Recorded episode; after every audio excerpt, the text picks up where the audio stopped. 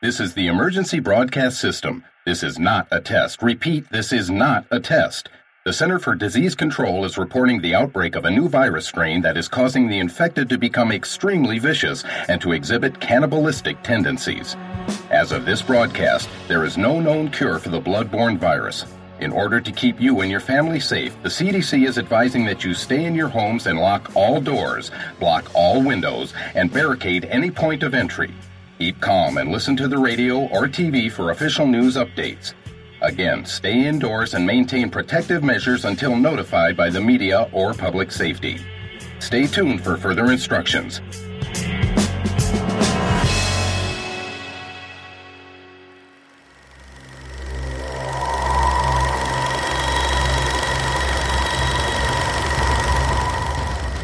This is John Landis, and you're listening to Deep Red Radio.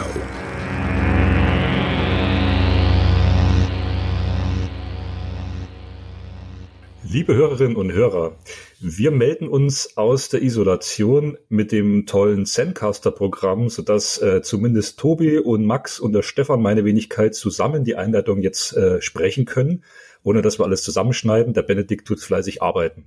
Wir begrüßen euch zu unserer Show Nummer 29 und äh, möchten euch einen kleinen Vorgeschmack geben, was euch da so trifft. Jetzt frage ich in die Runde, Max und Tobi, was liegt euch in der Kürze am meisten auf dem Herzen? Was habt ihr gesehen? Was gilt es zu besprechen?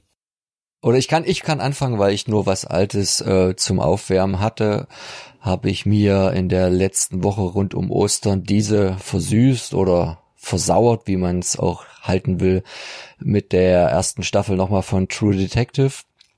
Äh, das war dann quasi meine Zweitsichtung und die in meinen Augen natürlich sogar noch ein bisschen gewonnen hat, weil das schnell runtergebrochene Ende, was wir so gefühlt beim ersten Mal gucken, mit der letzten Folge so fix kam, im Gegensatz zum ruhigen Aufbau der, der vorigen sieben Folgen, war ich dann gar nicht mehr so von der Empfindung her und empfand das sogar als, als, als runder als beim ersten Mal gucken. Und äh, naja, äh, an sich ist es ja sowieso eine der großen kleinen Miniserien in meinen Augen mit den beiden schauspielerischen Topleistungen und vielleicht auch Höhepunkten der jeweiligen Karrieren von Woody Harrelson und Matthew McConaughey und ja, in dem Zuge will ich dann auch gerne zum zweiten Mal die zweite Staffel mit Colin Farrell und Vince Vaughn gucken und dann auch zum ersten Mal ganz neu, die ist ja auch erst seit ein paar Monaten draußen, dann auch äh, Season 3. Ich weiß jetzt gar nicht, ob ihr davon schon was gesehen habt von True Detective, wahrscheinlich auch die erste zumindest, oder? Ja, also ich kann bloß für mich sprechen, äh, die erste auf jeden Fall. In die zweite habe ich reingeschaut. Ist halt schade, dass es halt niemand dieses gleiche Konzept auffasst, was aber wahrscheinlich damit zusammenhängt, dass halt das äh, kreative Team ja auseinandergefallen ist nach der ersten Staffel. Und äh, ja, die, die, die, ja, ich hätte mir gewünscht, dass man vielleicht dieses mit diesem besagten Kult der da in der ersten Staffel beschrieben wird, dass man da noch ein bisschen mehr mitspielt. Genau, das war halt so, dass, dass naja. man dadurch durchaus hätte noch was an Hintergrundstory reinpacken können, mal zwei Folgen mehr. Selten sagen wir ja sowas bei einer Serie, dass da mehr drin gewesen wäre. Nein, die zweite ist halt auch ganz anders. Es ist ein ganz anderes Setting, ganz andere Thematik und äh, eher ein Action-Drama, während das andere ja so eine Art, naja, Psycho-Geschichte ist und die zweite Staffel auf jeden Fall in der Mitte eine der, der größten Schießereien überhaupt, die so die jüngere Fernsehgeschichte mir zumindest offenbart hat. Also ist ganz anders, aber trotzdem auch sehr sehenswert. Ja, was habt ihr, was hast du geguckt, Tobi, so in letzter Zeit? Ja, ich wollte noch sagen, das empfinde ich auch so. Also ich habe die ersten beiden Staffeln gesehen und die unterscheiden sich eben ähm, durch ihren Charakter auch stark. Äh, die dritte möchte ich noch sehen und die besondere Ästhetik äh, der ersten, die für sich steht, sowie in der zweiten mit dieser Schießerei, diese, diese Longshots, diese Plansequenzen, wie da auch ästhetisch gearbeitet wird in dieser Serie, das hat mich schon sehr fasziniert. Also ich freue mich schon sehr auf die dritte Staffel, ja. Ja, gesehen habe ich etliches. Da war ich selber ein bisschen überrascht. Ähm, viele Sachen nachgeholt und ich muss gerade mal selber gucken in meiner Letterbox, in meinem Diary. Äh, ich habe ein paar aktuelle Sachen geschaut, wie zum Beispiel Booksmart, äh, ist ganz nett. Man hat sich gut unterhalten gefühlt. Man merkt, dass da halt eher Frauen dahinter stecken, die das ganze Ding äh, geschrieben haben. Und geschaut habe ich vor allen Dingen den Underwater. Ist halt wirklich äh, schon ein bisschen seltsam. Der Film passt eigentlich gut eher in die 80er, Anfang 90er Jahre. Unter Wasser, ein bisschen alienesque, auf engen Raum wird dann so eine Monstergeschichte erzählt. Leute kämpfen ums Überleben ich habe mich auf jeden Fall sehr unterhalten gefühlt mit Kristen Stewart, Vincent Cassell ist mit dabei und Regie hat geführt äh, William Eubank. Sagt mir auch bis dato nichts, außer dass der den The Signal gemacht hat, auch schon ein Sci-Fi-Streifen. Auf jeden Fall, der sieht sehr hübsch aus, hat ein paar schöne Creature-Features und erinnert ein bisschen an äh, The Descent, nur halt unter Wasser. Dann gesehen habe ich noch die Gretel und Hänsel Verfilmung. Sehr, sehr dunkles Märchen, wo es viel um äh, Mutter-Tochter-Beziehung geht, äh, Emanzipierung, Frauwerdung. Da stecken viele Metathemen drinne hat wirklich einen sehr hohen künstlerischen Anspruch, was die Sets angeht und so weiter und so fort. Und ist halt eher ein Drama als Horrorfilm. Also auf jeden Fall mal was anderes. Eine Zweitsichtung ist auf jeden Fall angesagt. Ja, und bei dir, Stefan? Ja, das klingt auch interessant, was du berichtest. Ja, ich mm, fasse es mal so ein bisschen listenartig zusammen. Also wir wollen ja dann äh, im Laufe der Show noch über The Invisible Man sprechen, Tobi ja. und ich, ähm, mit äh, Elizabeth Moss von äh, Mad Men. Ähm, ich sag mal Prognose gut, sehr ähm, visuell sehr interessant und durchaus effektiv gemachter Film. Und dann habe ich mich ein bisschen in die Klassikerzeit zurückbegeben. Ich liebe ja die 70er, wie ihr wahrscheinlich schon alle wissen. Von John Frankenheimer, den kennt man von seinem Spätwerk Ronin oder auch die frühe Paranoia-Trilogie mit Botschafter der Angst, äh, The Manchurian Candidate, das Original mit Frank Sinatra. Da habe ich mir Black Sunday angeschaut von 77 mit ähm, Bruce Dern und Robert Shaw. Ein sehr packender, ja, Polit-Attentat-Thriller, schon sehr auch politisch, was Amerika betrifft, der dann vom Kleinen stark ins Große geht, also von diesem eingeengten, spannenden in den großen ähm, Stadion des Football, des Super Bowl und unglaublich tolle Bilder auch findet. Also das ist so ein Film, den würde ich auch gerne mal im Kino sehen, aber ist ja gerade jetzt und überhaupt wahrscheinlich nicht möglich. Ganz toller Film. So ein bisschen Geheimtipp gibt's nur auf Paramount ähm, US-DVD. Ähm, Gibt es keine europäische Blu-ray oder DVD, kann man aber über Amazon Prime leihen. Äh, und das habe ich äh, über einen Gastaccount gemacht. War ganz interessant. Ähm, ja, Rollerball, ne, die äh, restaurierte Fassung von Cape Light, die Mediabook und eine Ultimate Edition rausgekommen ist. Wirklich sehr sehenswert. Auch die Restaurationsgeschichte haben sich wirklich sehr große Mühe gegeben, das Label. Und ähm, es ist wirklich sehr sehenswert. Mm, ja, David Lynch, die LA-Trilogie, da stecke ich gerade mittendrin bei Mulholland Drive angeregt durch den äh, befreundeten Podcast von Projektion, äh, die ja gerade so eine vierteilige David Lynch-Reihe haben. Und äh, ich finde einfach äh, Lost Highway und Mulholland Drive und eben jetzt auch ähm, Inland Empire schon sehr eindrücklich und speziell und sehenswert, also sehr kunstvoll und sehr interessant. Hm, ja, in einem Kurzabriss habe ich mir den äh, Nicolas Cage Klassiker Vampire's Kiss gegeben. Das ist dieser Film von 89, wo er bewusst so dieses Mega-Acting, Overacting äh, ansetzt, äh, weil er eben seine äh, Horrorkomödie, dunkle Horrorkomödie ist das sehr bewusst, sehr expressionistisch anlegt und übertrieben. Also das sind so diese Clips, die dann später bei YouTube berühmt wurden, wo er, wo er so ausflippt, ne? Und da ist auch viel mhm. aus, aus diesem Film dabei, wo er so, wo er so überreagiert. Was aber in dem Film, also innerhalb dieser schrägen Handlung Sinn macht, weil er eben durch diesen Vampirbiss halt immer mehr durchdreht und, und nicht mehr er selber ist. Also ist sehr interessant, sehr sehenswert, kann man mal angucken. Ähm, der ging ja lange unter, den kannte ja lange keiner, bis dann diese Clips oder die DVD dann kam. Ne? Naja, und meine Frau hat's auch langsam von Quarantänefilmen satt. Also 12 Monkeys musste mit mir anschauen, Andromeda Strain, dann haben wir noch Contagion von Steven Soderbergh angeschaut, der auch sehr intensiv und sehr gut ist, äh, sehr beängstigend auch. Und Romero's Crazies, da ist er dann auch ins Bett gegangen, ja. Äh, ja, ansonsten haben wir eine sehr flache Netflix-Serie geguckt, die heißt äh, ähm, äh, äh, Alta Mare, glaube ich, im Original, also High Seas. Da geht's um so eine ähm, äh, ja, Überquerung nach Amerika mit so einer Art Titanic-Luxusschiff. Und da passieren halt so Agatha Christie-mäßig so, so Intrigen und Morde auf dem Schiff. Ist ganz nett, ja, also funktioniert unter dem Label ganz nett. Aber sind wir jetzt auch irgendwie so nicht wirklich weitergekommen. Vielleicht wollte er ja noch mal ein bisschen Ostern nachholen, Stefan. Ich habe es leider erst danach bekommen, aber ich werde es heute Benedikt mitgeben. Ihr könnt euch dann auf äh, ein schönes, originales Rezensionsexemplar Blu-ray mit Heftchen und so von die letzte Versuchung Christi freuen. Den hattest du dir ja bestellt und gewünscht. Oh, da freue ich mich wirklich sehr, weil da habe ich immer gerechnet, dass da so Pressediscs kommen. Ich habe ja die Criterion Blu-ray, aber mich würde da auch mal noch mal ordentlicher Qualität die deutsche Synchro ja, reizen. Da hast du schon äh, was ja, zum super. Vergleichen. Benedikt bringt's dir dann sicher mal die Tage im Briefkasten schmeißend vorbei. Da kommen wir auch schon fast äh, in Richtung Ende. Diesmal haben wir ja keine großartigen äh, Specials zu verkünden. es ist ja draußen nichts los, außer dass jetzt irgendwie gerade äh, die Autokinos eine Renaissance erleben. Ja, genau. Aber ansonsten in der Show, außer The Invisible Man, werden wir noch eine teilige Filmreihe drin haben. Diesmal die Werner-Reihe. Die hat ja Max und Benedikt vollbrochen oder geschafft. vollbrochen ist gut. Ja, Kotze und Scheiße, das ist ein großes Thema, was sich durch diese Reihe zieht. Von A bis Z. Mhm.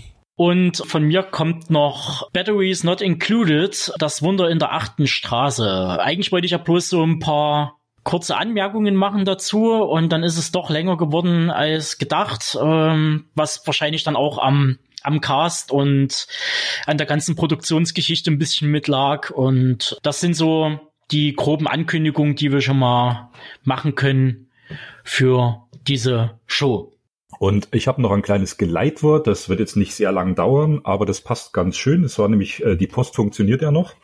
Äh, da kam jetzt eine, ein Buchrezensionsexemplar und zwar das Filmjahr 2019-2020, ja vom Lexikon des internationalen Films. Das ist vom Schürn Verlag und vom Filmdienst. Filmdienst der katholische Filmdienst. Die katholische Presse. Das andere ist der EPD, der evangelische. Für die Fans und Leser unter uns. Und das ist ein dickes Büchlein, also ein seitenreiches Büchlein von 500 noch was Seiten. Und ich will da jetzt auch gar nicht so lang draus reden. Also die stellen ja immer so die Kino-Highlights vor, vorrangig jetzt des letzten Jahres 2019. Und äh, auf 18 Seiten auch wieder besondere Heimkino-Editionen. Und da habe ich jetzt auch ein bisschen durchgeblättert und äh, habe mich auch bei einer erhascht, aber darum sollte es nicht gehen. Ich finde es nach wie vor sehr spannend und sehr äh, paradox, wenn man äh, die Thing Special Edition, ja, die letztes Jahr von Turbine rauskam, da gab's ja diese Box und jetzt gibt's auch die Media Box mhm. mit diesem Arrow Remaster, was äh, wir ja schon mal in der Review vorher besprochen hatten, ähm, ja. mit massiv Bonus und und und. Ähm, wenn man das als ähm, äh, sinnvolle Edition oder als maßgebliche Edition preist und es auch den Silberling verdient in diesem Buch, äh, durchaus zu Recht. Und dann aber die ursprüngliche Kurzbewertung des katholischen Filmdienstes von 82 als Einladungstext reinbringt. Und den möchte ich euch jetzt nochmal kurz vorlesen, weil der ist total widersprüchlich zu der ähm, Huldigung eigentlich dieses Klassikers. Denn äh, dieses oft verrissene Statement des katholischen Filmdienstes zu The Thing besagt nämlich Folgendes. Eine Gruppe amerikanischer Wissenschaftler am Südpol wird durch ein in immer neuer Gestalt auftretendes außerirdisches Ungeheuer dezimiert. Der seine Science-Fiction- und Horror-Effekte perfekt setzende Film hat nur noch wenig mit seinem berühmten Vorgänger, also von 1951, zu tun. Er wurde in erster Linie ein Ausstellungsstück für die verblüffenden Möglichkeiten der Trick- und Spezialtechniken des modernen Hollywood-Kinos. Doch angesichts der damit produzierten Ekelszenen, Blutorgien und Leichensezierereien mag man solche Trickkunst kaum würdigen. Carpenter begnügt sich mit der Sensation. Innere Spannung und ironische Brechungen kommen zu kurz. Äh, so viel dazu. Also eine absolut antiquierte Besprechung von The Thing, die den Wert des Films völlig unterschätzt. Ich frage mich, warum die dann in so einem ja mittlerweile modernisierten Format äh, was ja unsere Generation liest und kauft, warum die dann so eine alte Rezension mit reinpacken. Äh, ist mir völlig unverständlich. Ja, es ist, es ist, es ist ja ihre Besprechung, ne? Es ist ja vom Filmdienst und es ist von der äh, katholischen Filmkommission. Auch diese neuen Bände stehen unter diesem Label. Aber da merkt man mal diesen Zwang. Also die neuen Herausgeber tun sich, äh, äh, geben sich größte Mühe, äh, eine moderne Sichtweise auf solche Editionen anzubieten, auch auf die neuen Kinofilme, die in den letzten Jahren entstanden. Das ist ja eine andere Sichtweise als noch von vor 20, 25 Jahren. Und dann hast du so eine Special Edition wie The Thing, die relativ neu ist für den Heimkinomarkt, ja, zum Kaufen, die hm. hier vorkommt. Und dann kommt am Anfang so als Einleitung, als äh, geschmacksvolle Einleitung kommt dann dieser alte Quatsch. Also ähm, beziehen Sie sich dann wenigstens in der restlichen Review nochmal auf diesen Einleitungstext und dass das halt äh, ein bisschen antiquiert wirkt? Nee, Oder? überhaupt nicht. Der steht für sich selbst. Okay. Steht für sich selbst und dann wird auf die äh, durchaus sehenswerten Spezifika der Box eingegangen. Ja? Ähm, und das wird dann auch ausführlich beschrieben. Also da sitzen dann auch die, die neuen Journalisten dran, haben die Box vor sich, nehmen die auseinander, so wie wir es gemacht haben, und sagen, hier ist gut, da ist gut, aber es bleibt halt dieser alte, äh, die alte Filmbewertung bleibt halt bestehen. Und das ist halt eine lazy äh, Filmkritik, da hat man sich's einfach gemacht mit Copy und Paste. Also anders kann man sich's dann, glaube ich, nicht mehr erklären. Mhm. Aber gut, ähm, ja, dann können wir ja zum Schluss kommen. Ja, wir wünschen euch eine angenehme Sendung, diesmal wieder im Zwei-Stunden-Format und beim nächsten Mal ist dann sicher auch wieder der Benedikt, zumindest was die Einleitung hier betrifft, mit vertreten. Im Rest der Sendung werdet ihr ihn zur Genüge auch hören. Macht's gut und viel Spaß beim Hören. Und bis dahin wünschen wir euch beste Gesundheit, passt auf euch auf, gebt Acht und äh, helft einander. Und hört viel Deep Red Radio und schaut gute Filme.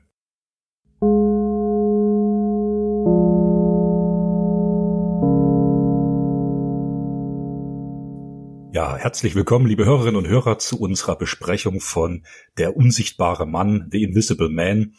Passend zur Situation, denn ihr könnt uns ja, wie schon immer, nicht sehen, sondern nur hören.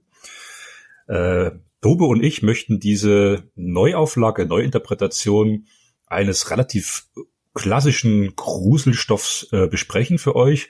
Äh, mein Vorfazit ist, ich war eigentlich relativ angetan. Ich finde ihn sehr gelungen, den Film. Es ist eine Koproduktion zwischen dem großen Studio Universal, die man ja unter der klassischen äh, Monster- und Horrorphase kennt, wo eben auch The In Invisible, der Unsichtbare, ähm, The Invisible Man auch entstanden ist, mit vielen Fortsetzungen damals in den 30ern und 40ern. Und äh, Blumhouse als weiterer Produktionspartner, der ja äh, Genrefans ein Begriff sein sollte, der auch den jüngsten Halloween mitgestaltet hat.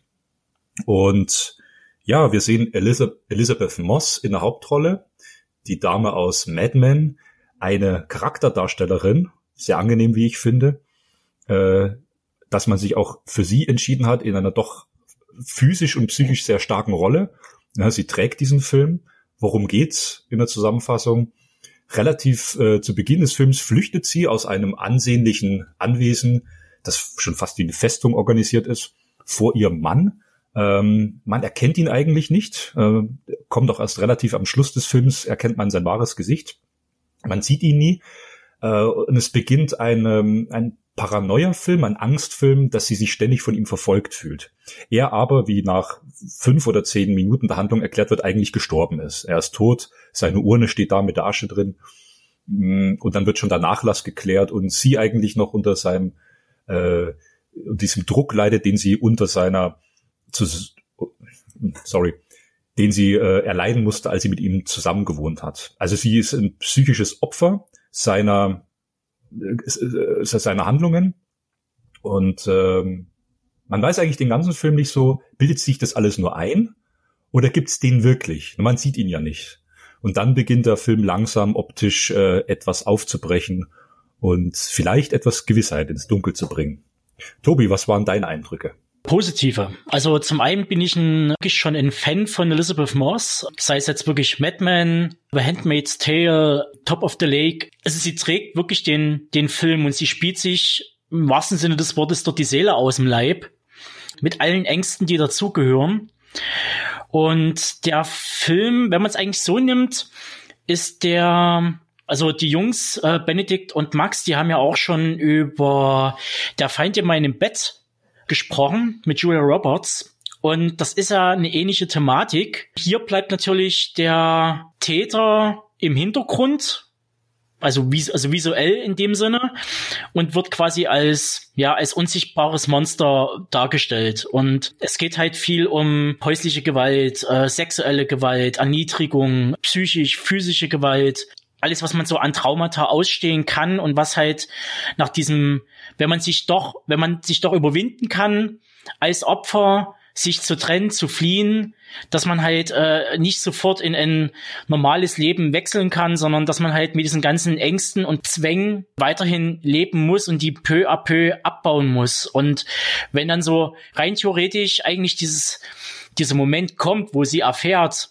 dass ihr, ihr großer Schrecken gestorben ist, sie das erstmal gar nicht so richtig sich bewusst macht und dann langsam so, sie kann aufatmen, sie kann endlich wieder ein Leben anfangen, dass das alles wieder in den Hintergrund gerät, weil sie halt sich denkt, er ist halt trotzdem nicht tot. Und der Film spielt damit.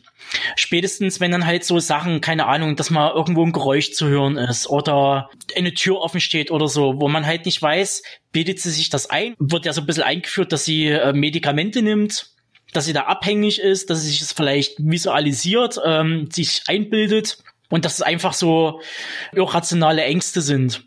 Und das dann so peu à peu tut sich das dann wirklich manifestieren, dass da doch scheinbar was ist. Und ich finde, ganz ehrlich gesagt, der bessere Invisible Man als ich mag Paul Verhoeven, aber Hollow Man zählt dann dann äh, fällt dann trotzdem komplett gleich über die Klippe drüber. Äh, das ist mir dann doch ist mir das näher am Stoff dran und er ist halt etwas frischer. Er sieht halt von der kompletten Optik, auch wie das Anwesen, was du beschreibst als Festung. Dieser Film würde wahrscheinlich auch so inszeniert werden von Jordan Peele.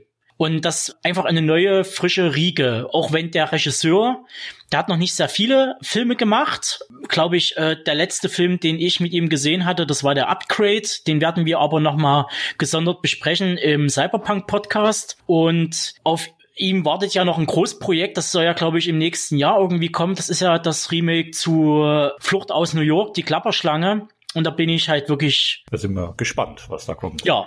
Ähm, das war jetzt schon ein interessanter Ausblick, auch für die Hörer zu sehen, was da noch kommt von dem Regisseur. Du kannst, während ich jetzt noch ein bisschen über den Film spreche, nochmal kurz den Namen nachschlagen. Upgrade hatte ich auch gesehen, der war äh, sehr sehenswert.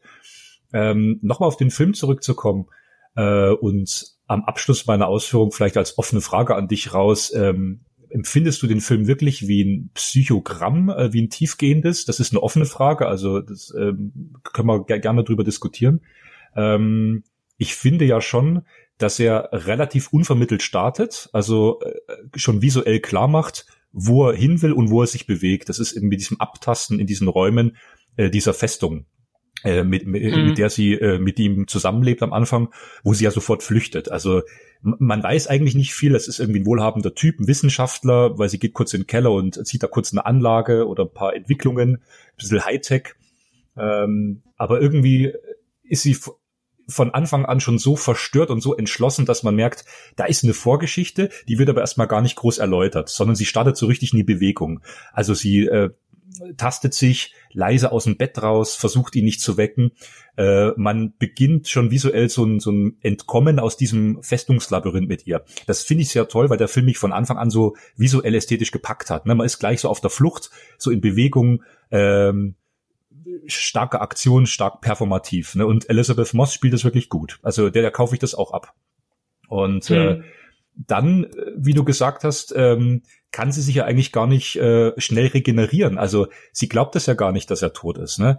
Das sind so Anzeichen, okay, ist sie jetzt schon psychisch so malträtiert, dass sie, ähm, dass sie halt ein, ein Fall, sage ich mal, für die Anstalt ist, dass sie, dass, dass sie ihn gar nicht mehr loslassen kann. Es wird ja auch diesen Dialog, der sehr, ja, ein bisschen aufgedrückt wirkt von ihrem Freund im Kopf, ähm, lass nicht zu, äh, ihn zum Leben zu erwecken, also dass sie mit ihren Gedanken ihn wieder zum Leben erweckt. Hm. Also sie soll ihn vergessen.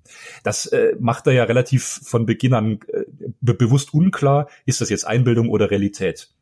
Und dann gibt's aber schon so ein paar Anzeichen und da bin ich sehr dankbar, dass er dann nicht zu lange damit spielt. Äh, bei der einen Szene, fand ich wirklich cool mit diesem Küchenmesser, was da so ganz schnell vom Küchentisch irgendwie runterfällt, aber man hört das, äh, das, das Aufpoltern nicht. Und das war so eine Szene, da habe ich kurz zweimal hingucken müssen und dachte mir, ja, Moment, was war das jetzt? Und dann brennt da irgendwie das Spiegelei an. Ähm, das macht er noch ein, zwei Mal, spielt da so vier, fünf Minuten äh, und dann macht er aber klar, äh, auch optisch, äh, der Typ, der existiert wirklich noch. Also wenn ich jetzt rein dem Film von der Ästhetik glaube, dass wenn sie nicht im Bild ist und ich sehe irgendwas, was darauf hindeutet, dass er da ist, Zum Beispiel dieses, dieses hm. Hauchen, hm. da ist sie auch mit dem Bild, dieses Hauchen des Atmens. Da ist völlig ja. klar, äh, irgendwas ne, ist da noch Hightech-mäßig. Ja, und dann gibt's halt in dieser Auflösung mit diesem Hightech-Anzug mit den tausend Kameras. Ähm, was ich auch interessant finde, weil das ja vom Gesicht her auch lange nicht aufgeklärt wird, wer wirklich in dem Anzug steckt. Und das müssen wir vielleicht jetzt auch gar nicht so spoilern. Wir versuchen es mal. Also auch die Schlusssequenz, dass wir die nur umschreiben. Äh, und äh, bis dahin wird der Film nur durch sie getragen. Also sie ist sich dann sicher, okay, der Typ existiert. Alle anderen halten sich verrückt. Dann wird sie auch mal eingesperrt. Relativ lange auch.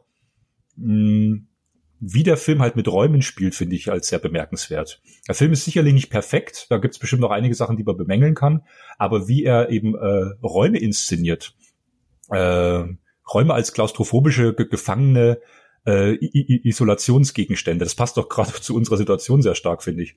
Ähm, durchaus sehenswert, ja, absolut.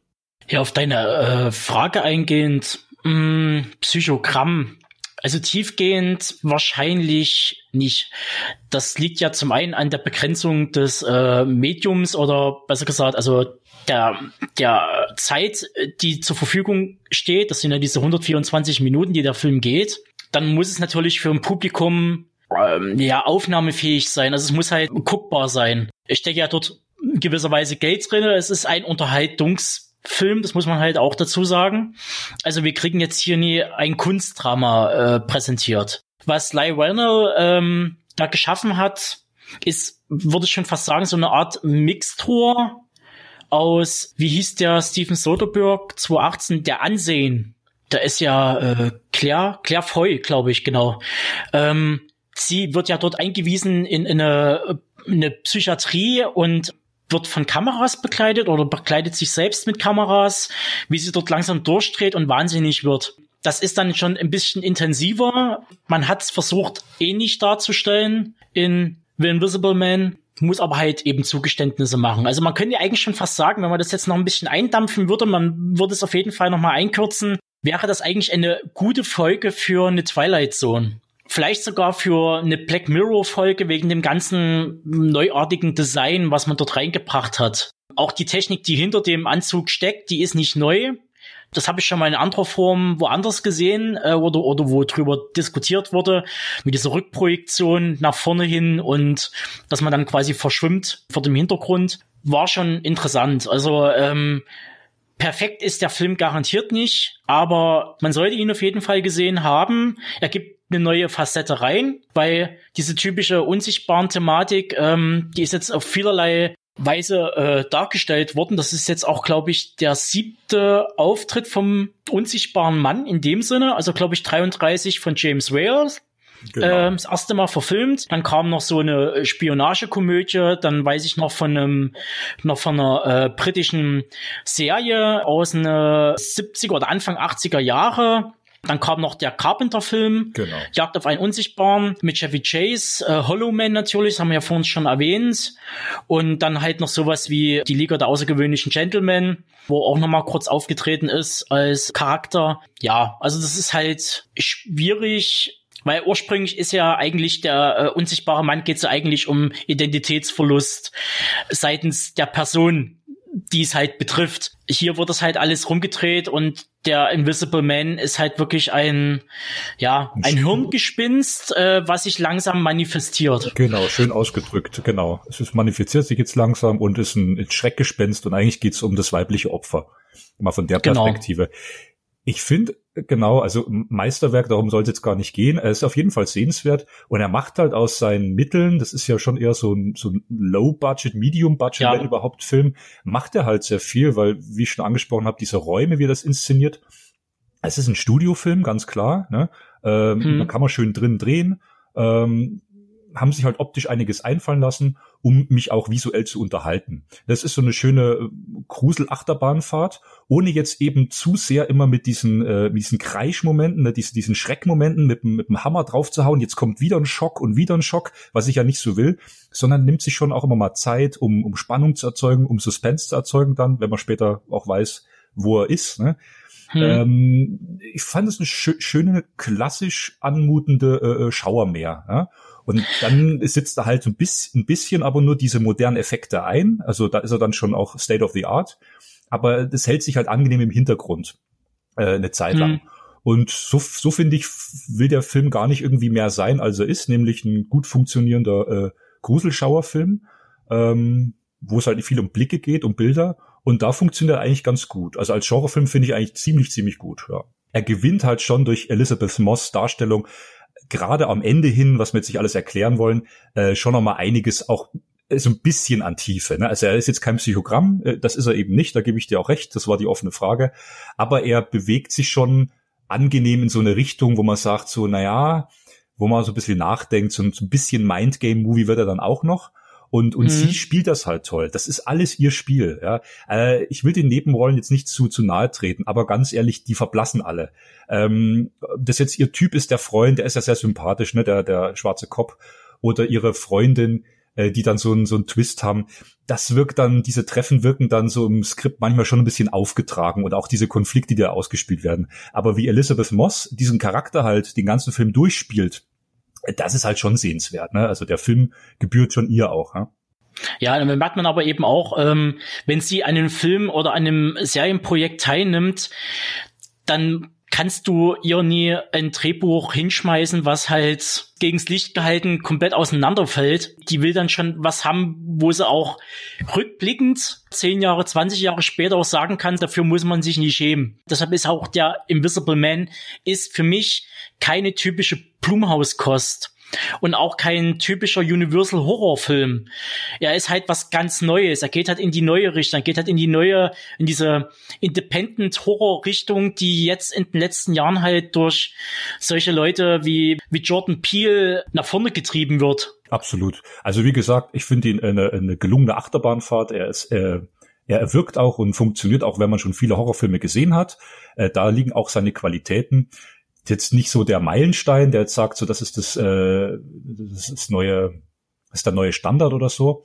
Aber wie gesagt, er will auch nicht unbedingt viel mehr sein, als er ist. Aber das macht er eben auch richtig gut. Er hat zwar seine ein, zwei, drei blöden oder vielleicht auch unlogischen Momente, wo man sagt, oh, muss das jetzt sein? Das kennt man auch aus anderen Horrorfilmen aber die sind jetzt nicht so ärgerlich, dass man sagt, das äh, macht so ganze Szenen kaputt oder so. Die, da muss man vielleicht mal kurz hm. schmunzeln und sagen, ja gut, okay, geht sie vielleicht doch wieder da die die die Treppe rauf, also die Leiter rauf zum zum Dachboden oder in den Keller runter.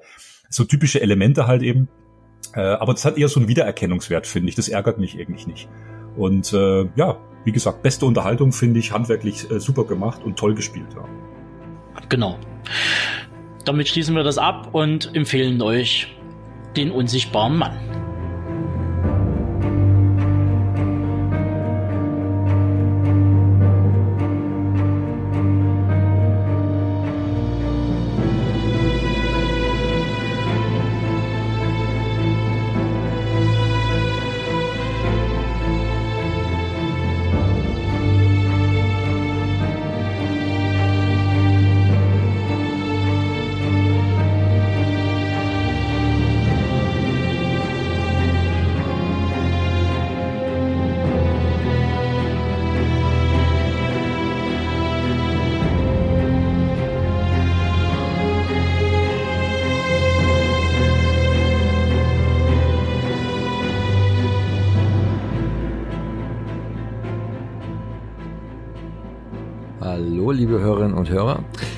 Der Benedikt und ich begrüßen euch heute mal mit einem kleinen technischen Experiment, was für uns äh, Newbies ja wirklich ein wie solch genanntes darstellt. Wir sitzen uns nämlich nur indirekt gegenüber. Tatsächlich das erste Mal, dass wir über Skype aufnehmen und wir hoffen, dass es klappt äh, mit der Hilfe von Tobi, der das dann alles noch zusammen friemeln muss. So ein bisschen. Hallo Benedikt. Ähm, Deine Hallo Aufnahme Max. läuft? Gut. Wir müssen jetzt aufgrund ähm, der Unannehmlichkeiten, wenn man jetzt wieder gar nicht weiter auf Corona eingehen, ein bisschen verzögert den neunten, es ist schon der neunte Dresdner Tatort der Neuzeit besprechen. Wir haben eine Folge von Stefan Lacant, da kann man ja vielleicht zu der Person des Regisseurs später noch ein bisschen was sagen, die heißt Die Zeit ist gekommen. Und der wurde am 5. April, also vor, was war das, zwei Wochen knapp, ausgestrahlt, natürlich an einem Sonntag. Und da habe ich schon mal, bevor wir überhaupt zu inhaltlichen Fragen kommen, eine Frage zur Berechnung des Marktanteils und der Zuschauer, weil wenn man da bei äh, Wikipedia guckt, was die einzelnen Folgen so an Zuspruch gehabt haben, da kann man zum Beispiel sehen, dass die achte Folge der Nemesis, den wir ja auch besprochen haben, Zuschauer hatte in einer Zahl von 8,58 Millionen, was einem Marktanteil von 27,3 Prozent entspricht, wer auch immer das ausgerechnet hat. Und der neue, da war das Interesse schon wieder etwas größer, hatte 9,57 Millionen Zuschauer. Spannenderweise entsprach das dann aber nur einem Marktanteil von 25,7 Prozent. Wie kann denn die deutsche Bevölkerung innerhalb von so kurzer Zeit so wachsen, dass der Marktanteil trotz mehr Zuschauer gesunken ist oder verstehe ich irgendwas nicht bei der Berechnung oder ändern sich die, ändert sich da was? Also das, das übersteigt mein Verständnis von Mathematik. Ich weiß nicht, ob du darauf eine Antwort hast, ist aber auch zweitrangig. Da sollten wir dann vielleicht mal irgendeinen äh, Insider befragen. Das wäre doch mal ein guter Interviewanfrage für irgendeine Statistik, äh, ein Statistikinstitut denke ich, weil ich kann mir darauf auch keinen reinmachen. Ich hatte in Mathe immer eine 4, äh, dafür sehe ich halt gut aus. Also das, keine Ahnung. Genau. Ich finde es aber interessant, dass, ja, wir müssen jetzt mal gerade auch unsere gegenseitige Bildschirme nutzen, dass wir uns nicht zu sehr reinreden. Ne? Das war ja der Grund, warum wir das über Skype machen und nicht per Telefon. Ähm, ich finde, ähm, das ist schon interessant, äh, dass dann rund 10 Millionen Menschen das gucken, was ja primär jeder 80. ist ungefähr in Deutschland. Uh, und was, wenn man sich dann vorstellt, tatsächlich, was das im Kino ausmachen würde, ne? also an, an Einspielergebnissen, das ist schon spannend, äh, wenn man überlegt, dass so ein Tatort ja um und bei so zwischen drei und fünf Millionen kostet es so kommt immer drauf an, welches Team und welcher Aufwand dahinter steckt, dass das dann, dann schon auch eine Berechtigung hat, tatsächlich, egal ob man jetzt Tatort gut findet oder das bestimmte Team gut findet oder eben nicht. Äh, es hat tatsächlich doch äh, gewisserweise eine Berechtigung anhand dessen, was da, wenn das mal alles stimmt, diese Zahlen. Ich muss nochmal auf deinen Mathekenntnissen herumreiten. Wenn 10 Millionen gucken, dann ist es nicht jeder 80. sondern jeder Achte. Ja, siehst du, da geht das schon los. Also, also, also fast genau so viele wie Bild lesen. Ne? Also gucken Tatort, weil wie sagt man, jeder siebte liest Bild oder wie war dieser blöde Eigenwerbungsspruch dieser schrecklichen Zeitschrift? Ne? Also die konnten wahrscheinlich auch nicht rechnen. Genau, also du sagst ja, man, man vergisst immer bei der Berechnung von was hat ein Film eingespielt oder ne, was für ein Box-Office hat man, man guckt da immer noch zu sehr aufs Kino und vergisst dann, was erstens Filme so, so kosten, wenn Sender da die, die Ausstrahlungslizenzen erwerben. Das kriegt man ja erst heute so mit, wenn man hört, dass dass jetzt, äh, wer war es, Disney das Simpsons-Paket sich gesichert hat und einfach mal für ein paar Jahre, was kostet das da, irgendwie 500 Millionen oder so, ne? Was da an Geld reinkommt durch die Fernseh- oder Internetverwertung, ne? das ist ja äh, Netflix, der die sich quasi bei Disney jetzt äh, Simpsons sichern müssen. Ne? Also es war ja, glaube ich, noch äh, Netflix hat ja Simpsons im Paket gehabt, noch bevor, glaube ich, ich bin mir jetzt nicht ganz sicher, ähm, Disney Fox gekauft hatte. Aber auf jeden Fall hat Netflix für die Simpsons äh, um und bei 500 Millionen Dollar bezahlt. Ja, ich, ich weiß nicht, in welchem Zeitrahmen das dann eben ausgestrahlt werden durfte. Angeblich sind da auch nicht alle Staffeln dabei gewesen. Äh, das kann ich jetzt auch nicht beurteilen. Aber jetzt auf Disney Plus da ja Fox Disney ist, sind natürlich alle Staffeln Simpsons bei Disney verfügbar. Zu einem günstigeren Preis als momentan bei Netflix, aber das ist einmal dahingestellt. Das muss man dann eben entscheiden, was man sehen möchte und was nicht. Aber wir schweifen schon, äh, Wilken, Wilken, Wilken sagte wieder, lass uns den Tatort mal nicht so lang machen. Jetzt sind wir schon bei fünf Minuten äh, und haben noch nicht drüber gesprochen. Deshalb führe ich jetzt ganz professionell zurück äh, zum aktuellen Dresdner Tatort äh, und das bedeutet, ich lasse dich mal anfangen zu sprechen. Also genau, wir haben und das sollte man sich ja auch immer mal ähm, vergegenwärtigen, wenn man so über Filmreihen und längste Filmreihen, auch wenn ja jeder Tatort jetzt nicht direkt mit dem anderen verbunden ist, außer dass es halt Tatort heißt und die immer sonntags 20.15 Uhr laufen. Aber das ist tatsächlich die Folge 1127 für die Statistikfans unter uns und wie gesagt, der neunte aus Dresden. Und wir erinnern uns noch kurz, dass die, der Dresdner Tatort ja eine äh, interessante Entwicklung ähm, genommen hat, nachdem man ja versucht hat, Und das habe ich tatsächlich gelesen. Und das hat man ja den ersten beiden vor allen Dingen angemerkt und auch noch den dritten, dass man da versucht hat, so eine, so eine Humor-Krimi-Nummer zu installieren, die ja ganz doll baden gegangen ist, aller drei Engel für Dresden, ohne Scheiß. Also das war wirklich der Ansatz. Dann ist man ja aber relativ äh, schnell darauf gekommen, dass so der, dieses Konzept irgendwie nicht so gut ist und hat dann auf 180 äh, Grad Drehung auf ganz ernst gemacht und hat meiner Meinung nach immer noch mit dem fünften mit Déjà-vu dann so den Höhepunkt auch an Düsternis gehabt. Und man ist so ein bisschen in dem Fahrwasser geblieben, auch wenn man es wahrscheinlich nie ganz wieder erreicht hatte, hat sich mal noch dramatischer und stormmäßiger probiert mit das Nest und und ist jetzt in den letzten beiden Folgen und da würde ich jetzt vor allen Dingen den Nemesis und auch die Zeit ist gekommen von so einem Thriller und siebenmäßigen Plot zu eher so, so Psychostudien hin, wo es jetzt gar nicht mehr, wo es jetzt nicht um so den verrückten Serienkiller geht, ne, wie in das Nest, sondern bei Nemesis war es ja diese Familienkonstellation mit den beiden Söhnen und dem getöteten Gastronom, wo man nicht genau wusste, welche Rolle spielt jetzt die Mutter, die ja nicht so ganz stabil wirkte. Und hier bei die Zeit ist gekommen, haben wir auch eher Kammerspielartige Verhältnisse mit relativ wenigen Personen. Und zwar geht's halt klassisch um eine naja, äh, um eine Geiselnahme, die aus, naja, es ist selten geplant eine Geiselnahme, meistens entsteht die aus, ähm, aus den Umständen. Ich habe mich ein bisschen an Gregor Erlers Der letzte Mieter erinnert gefühlt. Ganz anderes Thema, auch ein deutscher Film, aber halt auch so jemand, der da mit einer Situation überfordert ist und auf einmal entsteht, was entsteht. Und hier haben wir halt ähm, einen kleinen Kleinganoven, der halt immer schon so seine Probleme mit dem Gesetz hatte, gespielt sehr prominent mal wieder in der Hauptrolle von Max Riemel, zumindest für deutsche Fernseh- und Kinoverhältnisse, der ähm, eigentlich versucht, seine Vergangenheit hinter sich zu lassen, aber dann halt doch wieder äh, in Verbindung gebracht wird mit einem Mordfall, auch noch an einem Polizisten, was ja natürlich nicht nur die Dresdner Polizei sehr ernst nimmt und er natürlich als der prädestinierte Täter dafür gilt, ähm, obwohl er eigentlich seine Unschuld beziffert. Und am Ende kommt es so, dass er den den Sohn, der nicht bei seiner Freundin und ihm wohnt, sondern in einer betreuten Einrichtung aufgrund seiner Vergangenheit abholen will und dass die Kleinfamilie dann mit diesem türmt. Und dabei ergibt sich dann halt diese Situation dieser Geiselnahme und es geht irgendwie alles schief, was schief gehen kann. Und äh, unsere drei ermittelnden Dresdner Kommissarinnen und der Kommissar treten auf den Plan, so viel ungefähr das. Und das hat jetzt eher natürlich was mit einer Psychostudie zu tun als mit dem klassischen Wer hat's getan. Das ist natürlich auch weiterhin wichtig und wird auch erst am Ende so hundertprozentig aufgelöst, aber es ist totale Nebensächlichkeit, weil es geht eher um diese Entwicklung dieser Situation. Ich hoffe, ich habe jetzt nichts Wichtiges vergessen, ohne jetzt zu genau zu detaillieren.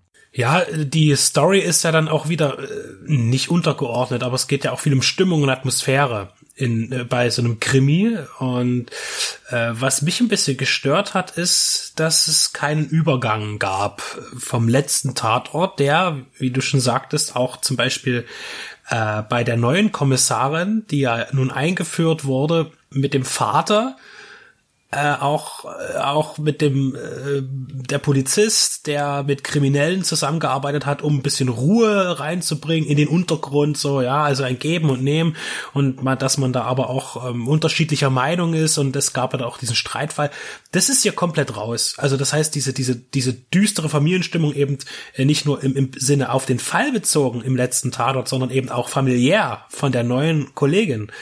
Der fällt komplett raus. Und ich, ich finde auch, dass sie, jetzt muss ich wieder sagen, da ich jetzt die Seite gerade nicht aufgerufen habe, Max wird mich gleich korrigieren und unterstützen, äh, die Person der neuen Kommissarin, äh, finde ich äh, jetzt in dem jetzt in dem Tatort total blass. Also sie, sie, sie ist mir eigentlich äh, so insofern aufgefallen, dass ich sie eigentlich, mh, naja, nicht vermisst hätte, wenn sie jetzt gar nicht da gewesen wäre, sondern jemand anders. Also das fand ich halt für mich ein bisschen, ja, äh, so charaktertechnisch hat, hat mich dieser, diese, diese Ausgabe gar nicht so sehr gezockt, weil ich zum einen eben, wie gesagt, diese Verbindung zu den Kommissaren nicht mehr so richtig finde, auch wegen der neuen und auch ich, wie realistisch kann man so ein Szenario überhaupt gestalten? Das, diese Frage sollte man sich auch bei einem Film nie stellen, aber man tut es ja irgendwie trotzdem.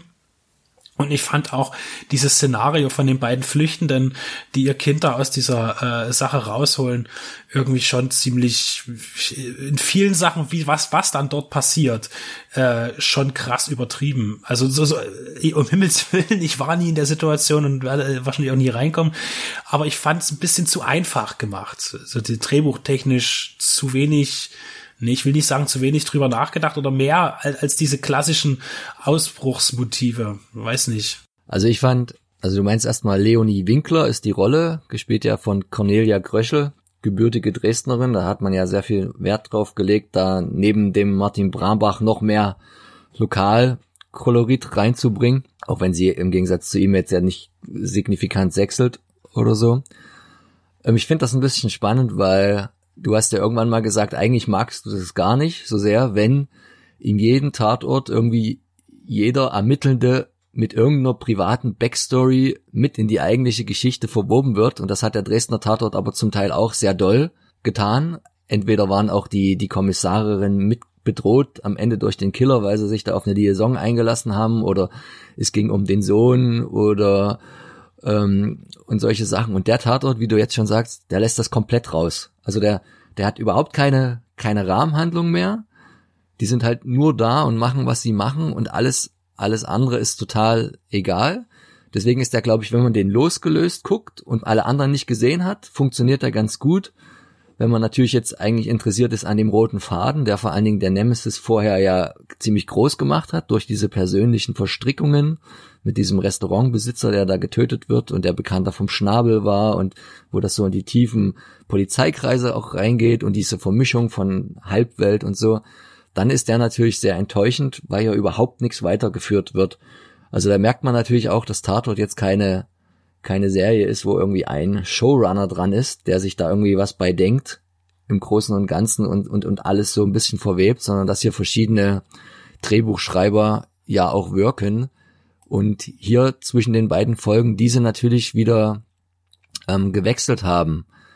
Na, wir haben ja immer mal Wiederholungen. Zum Beispiel war der, der Drehbuchschreiber oder die Drehbuchschreiber von dem Nemesis, nämlich Stefan Wager, Wagner und Mark Monheim, die hatten zum Beispiel auch schon den Déjà-vu geschrieben, äh, wo, was man ja durchaus auch, auch merkt, so an der, an der Grundstimmung.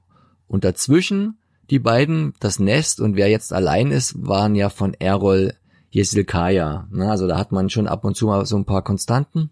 Jetzt haben aber ein neues äh, Drehbuchduo übernommen und die halten sich halt irgendwie so gar nicht an, an das, was vorher war, sondern machen halt ihr eigenes Ding, was halt irgendwie schon so eine, für mich gefühlt, man hat halt alles getan, damit Max Riemelt irgendwie alles zeigen konnte, was er schauspielerisch so drauf hat.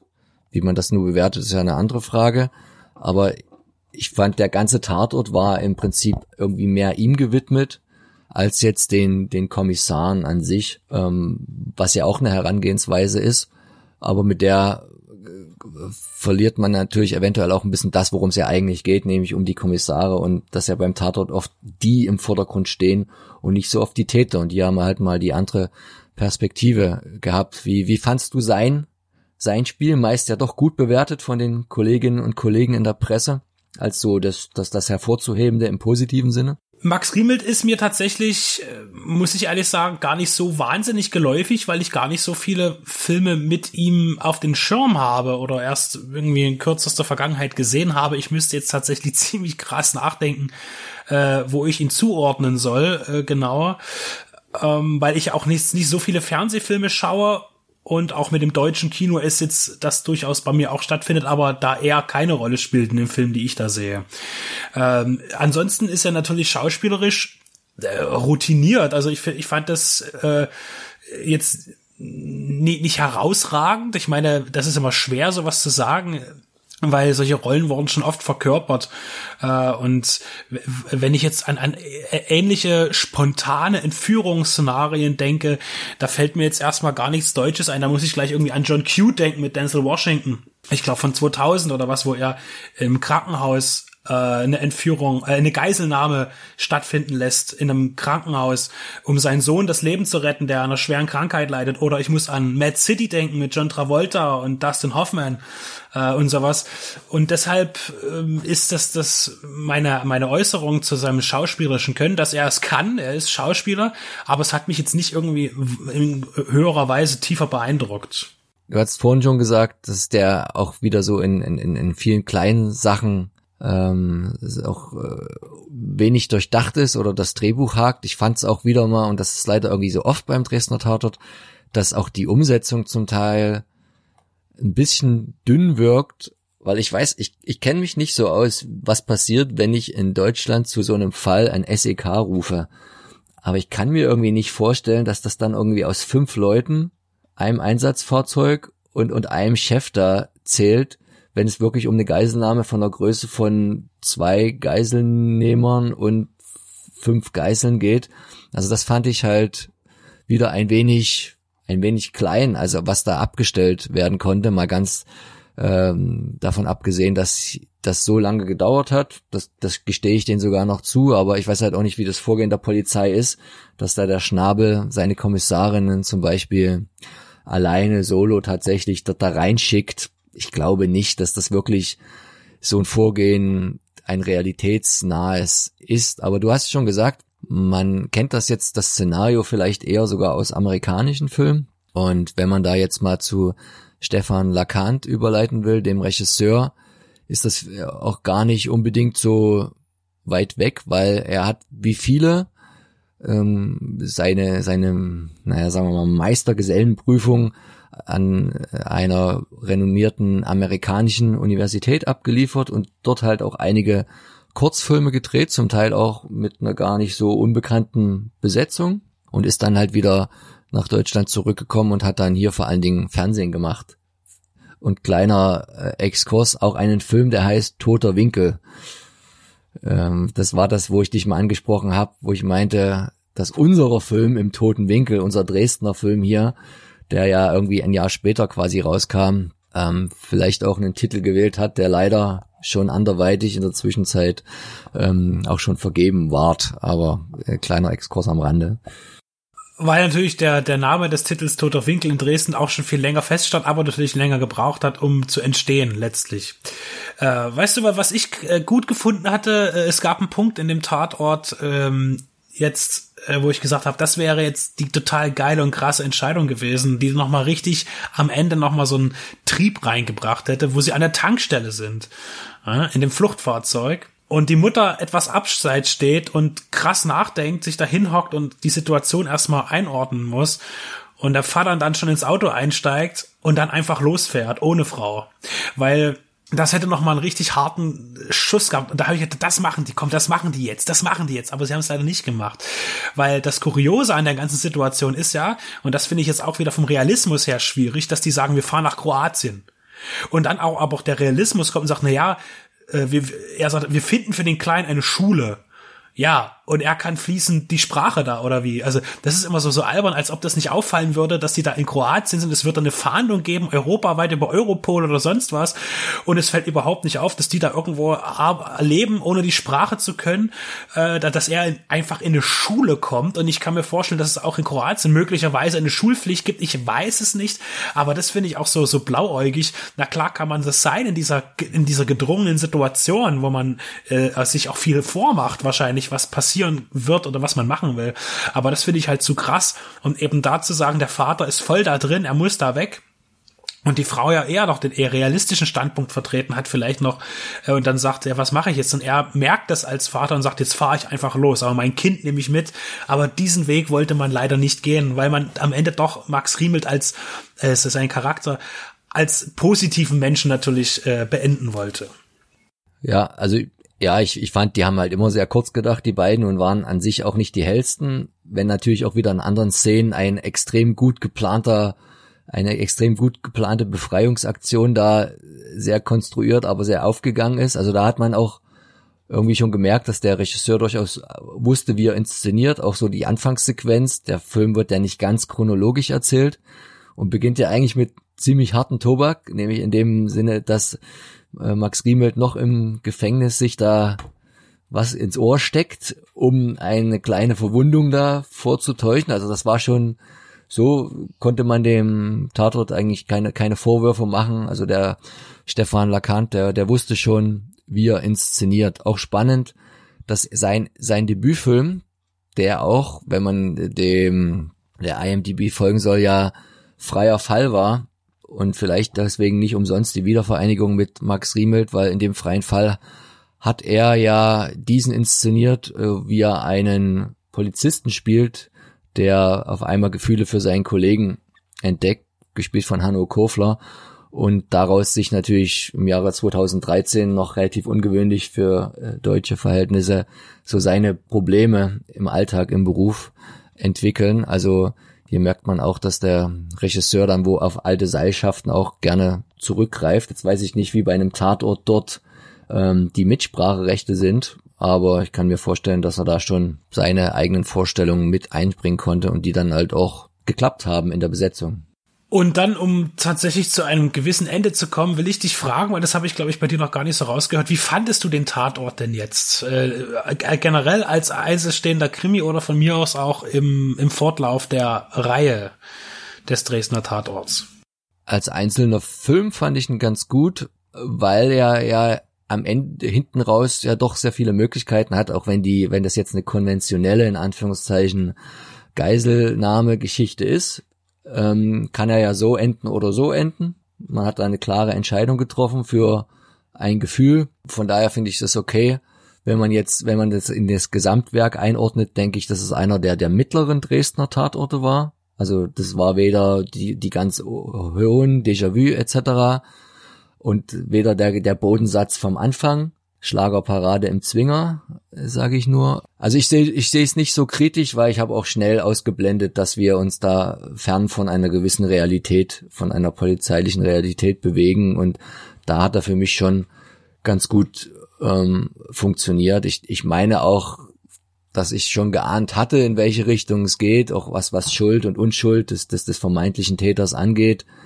Ähm, aber ich konnte damit ganz gut leben und ich denke, jetzt ist mal wieder Zeit für einen, der auch die, die, die, die Rahmenhandlung und den roten Faden für die Kommissarin äh, wieder mit aufnimmt und dort mal ein bisschen anpasst. Mal schauen, was sie draus machen in der Jubiläumsfolge der zehnten, die ja dann, ich weiß gar nicht, ob die von Corona beeinflusst wird, weil die haben ja letztens erst noch gedreht, aber das könnte ja auch schon wieder der übernächste gewesen sein. Ich weiß immer nicht, wie schnell das geht mit der Produktion, aber wir sind gespannt. Was ich dir allerdings zustimmen kann, wenn es nach mir gegangen wäre, hätte ich auch lieber Alvara Höfels als Kommissarin behalten, weil ich sie menschlicher, wesentlich interessanter finde, als Frau auch. Und da hatte die andere in der Folge, wie du schon sagtest, wenig, um sich zu präsentieren. Und das, was sie ja macht, das geht ja dann auch noch irgendwo so halb schief. Ne? Aber das, das, das war halt dem Drehbuch geschuldet und weniger ihrer, ihrer Figur. Aber ich denke hier, das war vor allen Dingen eine Folge, wo irgendwie Brambach in seiner Rolle bisschen glänzen konnte, weil er da, da der Entscheidungsträger ist und die, die beiden Damen auch so ein bisschen konkurrieren, so im Sinne von, ich mache jetzt die, die coole Einzelnummer, nein, ich mache jetzt die coole Einzelnummer und der Chef muss sich entscheiden. Ähm, am Ende ist er so die, die zweitwichtigste Person in dem Tatort. Also ich konnte damit leben, war, war eine gute drei. Und da würde ich mich jetzt einfach auch mit anschließen, ohne das weiter noch äh, verbal auszuschmücken und sage auch, mal sehen, wie es sich weiterentwickelt. Das steht ja immer am Ende des neuesten Tatortes in Dresden. Und wir sind gespannt, wann der dann kommt, ob tatsächlich durch Verschiebung der aktuellen Situation oder vielleicht schon wieder ganz rasch. Denn dieser Dresdner Tatort hatte mich trotz Ankündigung dann doch wieder überrascht, dass er auf einmal in Dresden spielte.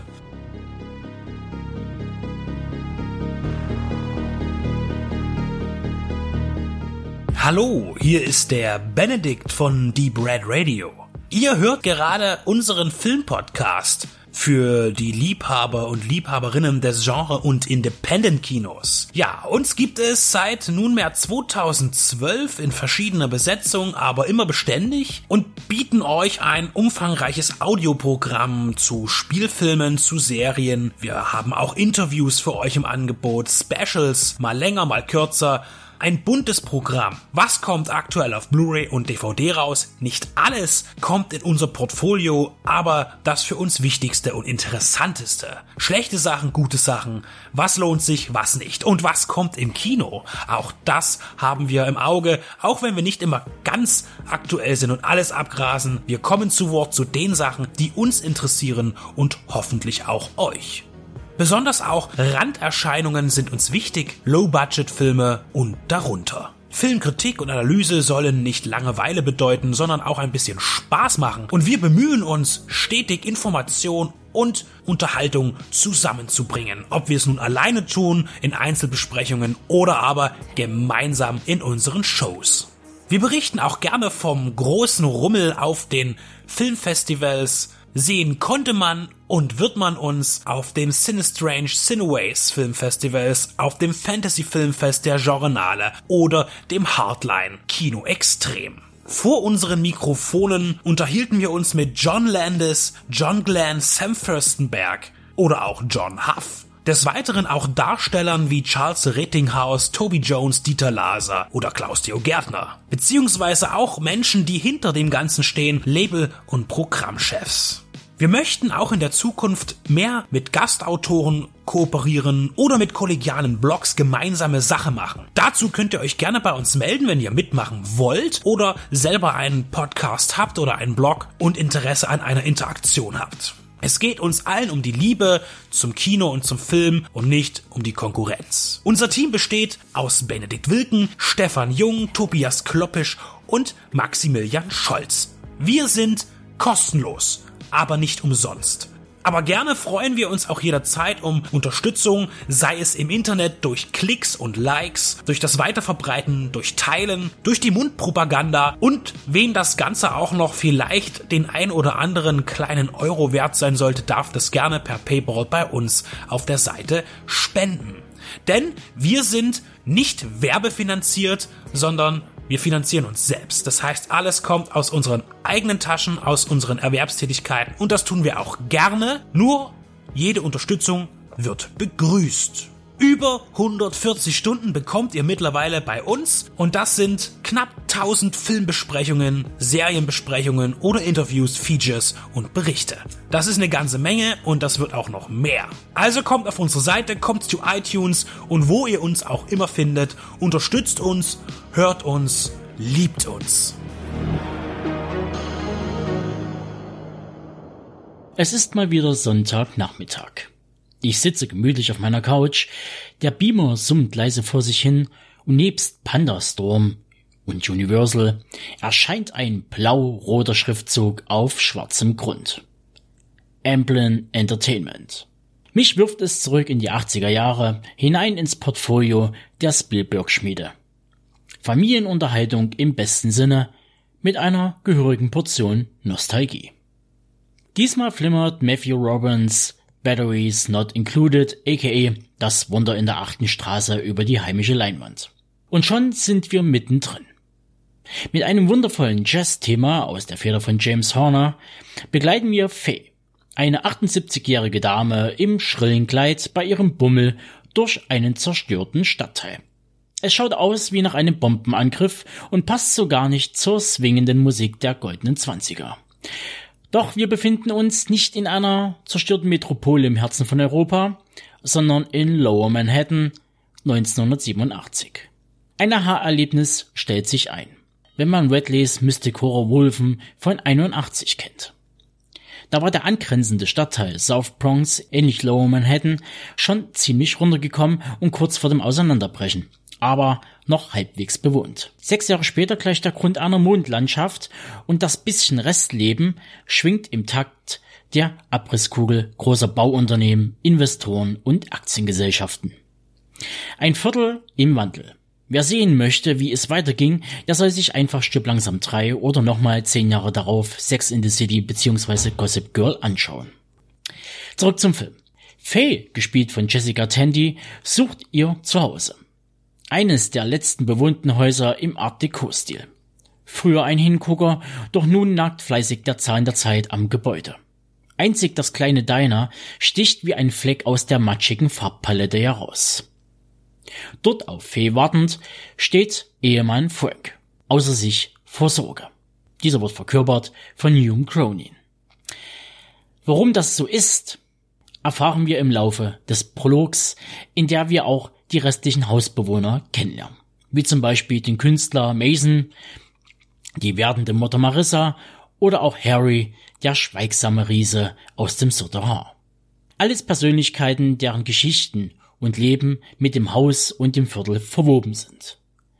Jetzt jedoch gerät alles ins Wanken, da zum einen der Immobilienhai Lazy ihr Heim abreißen will und dafür den schmierigen Ganoven Carlos und seine Schläger engagiert und zum anderen die zwei extraterrestrischen Besucher, die die Gemeinschaft auf Trab halten. Denn das eine bedingt das andere. Carlos und sein Abrisstrupp schikanieren und demolieren gleich im ersten Viertel des Films das geliebte Diner und bringen Frank dazu, physisch wie auch psychisch am Ende ein Stoßgebet gen Himmel zu richten. Und es wird erhört. Des Nachts geschieht das Wunder. Zwei fliegende Untertassen, kaum größer als eine Handfläche, reparieren das verwüstete Diner und von da an verbünden sie sich mit den Hausbewohnern und greifen in das Geschehen ein. Nun werden die Karten neu gemischt.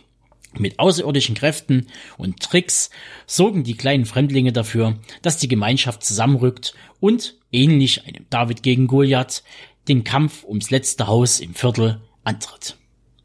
Mit dem Wunder in der achten Straße bekommt man oder bekam ich einen Familienfilm, der an eine Mixtur aus E.T. und Close Encounters, aka die unheimliche Begegnung mit der dritten Art, erinnert. Allerdings wird hier alles etwas runtergefahren und man bekommt eine leichtere Kost präsentiert, die allerdings einiges zu bieten hat. Allen voran ein fähiger Regisseur und Drehbuchautor namens Matthew Robbins. Dieser zog sich zwar Anfang der 90er Jahre aus dem Regiefach zurück, aber konnte sich danach mit einigen großen und kleinen Skripten bis heute in Hollywood behaupten. Ein Umstand, der für diese Branche fast schon Seltenheitswert besitzt. Zu seiner Vita im Regiefach zählen Werke wie Der Drachentöter, Zeit der Vergeltung und zu guter Letzt die tierische Komödie Bingo. Doch sein Steckenpferd bleibt das Schreiben. Und so war er unter anderem für die Skripte zu Spielbergs Sugarland Express und Close Encounters verantwortlich und griff einem jungen, talentierten Genre-Regisseur namens Guillermo del Toro mit Drehbüchern zu Mimic, Crimson Peak und für die 2021 groß erwartete Pinocchio-Umsetzung. Ihr hört, der Mann bleibt der Fantastik treu. Ach ja, das Wunder in der achten Straße sollte eigentlich Teil der 1985 gestarteten TV-Anthologie Amazing Stories von Steven Spielberg werden. Aber man entschied sich für eine Filmumsetzung. Ich denke, der technische Aufwand, den die KNBFX Group an den Tag legt, hätte das niedrig gehaltene TV-Budget nicht verkraftet.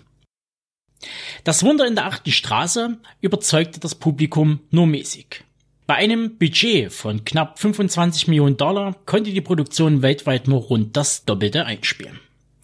Im Gegensatz zu Temple of Doom, der zweite Indiana Jones. Dieser hatte ein ähnliches Budget zur Verfügung und konnte jenes fast verzwölffachen. Tja, die Zeit der handgemachten Effektmärchen ging langsam aber sicher einem Ende entgegen. Geändert hat sich daran bis heute wenig. Übrig blieb das CGI und nur wenig Liebe fürs Detail. Ausnahmen bestätigen natürlich meine Regel.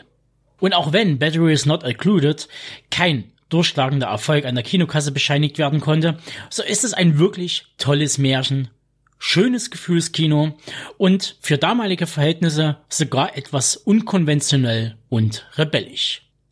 Zum Beispiel, wenn der Künstler Mason die werdende Mutter Marissa malt und ihr dann ein Halbakt vorsetzt. Heute wäre sowas in einem Familienfilm undenkbar. Oder die Liebe zwischen Frank und seiner Frau Faye, welche auf eine harte Probe gestellt wird, da Faye an Alzheimer erkrankt ist. Also, mein Fazit. Eigentlich wollte ich nur schnelle Worte zum Wunder in der achten Straße verlieren, allerdings bot mir der Film ein wohliges Heimkinoerlebnis, das ich den großen und kleinen Cineasten unter euch nur wärmstens ans Herz legen kann. Ansonsten sei noch erwähnt, dass das Pandastorm Release ein schönes HD-Remaster anbietet, inklusive der deutschen und englischen Tonspur in 5.1. Auf Boni müsst ihr allerdings verzichten, aber das schmälert die Anschaffung dieses Films in keinster Weise.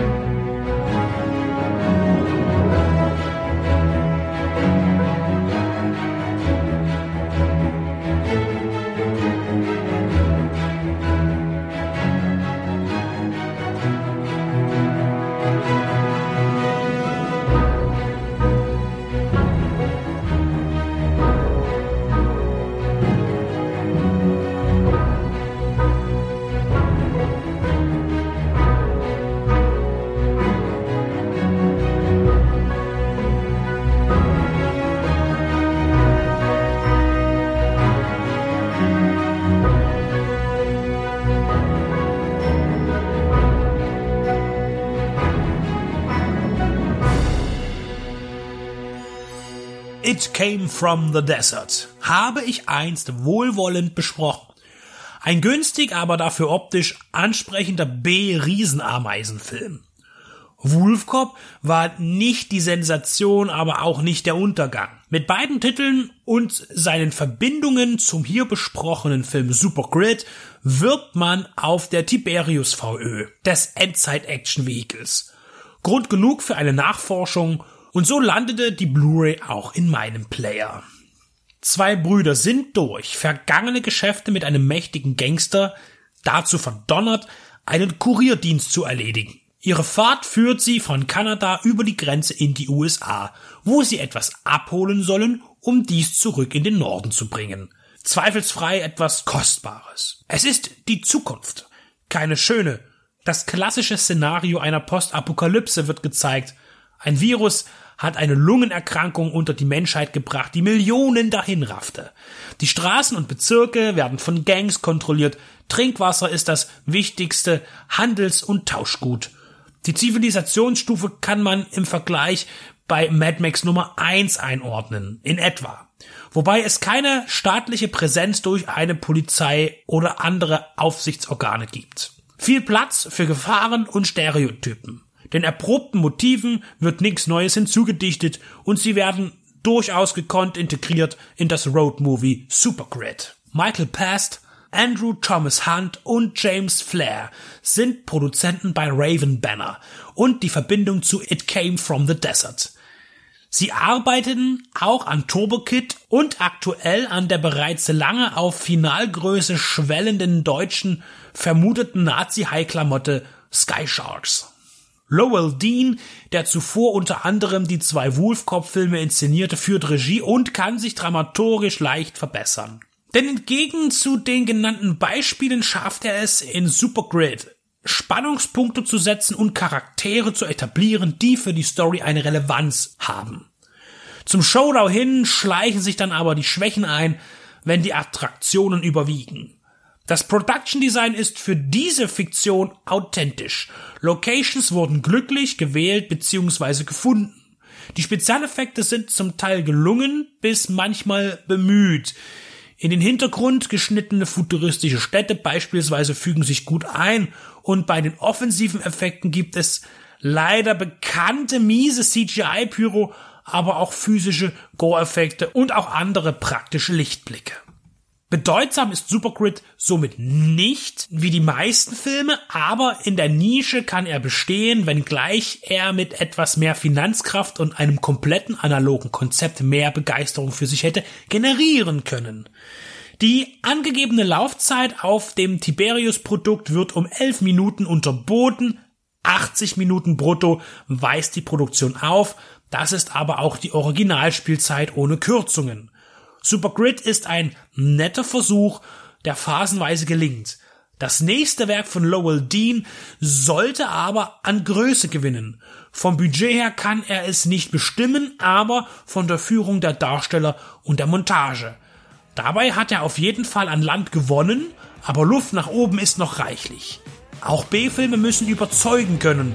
Er geht den richtigen Weg.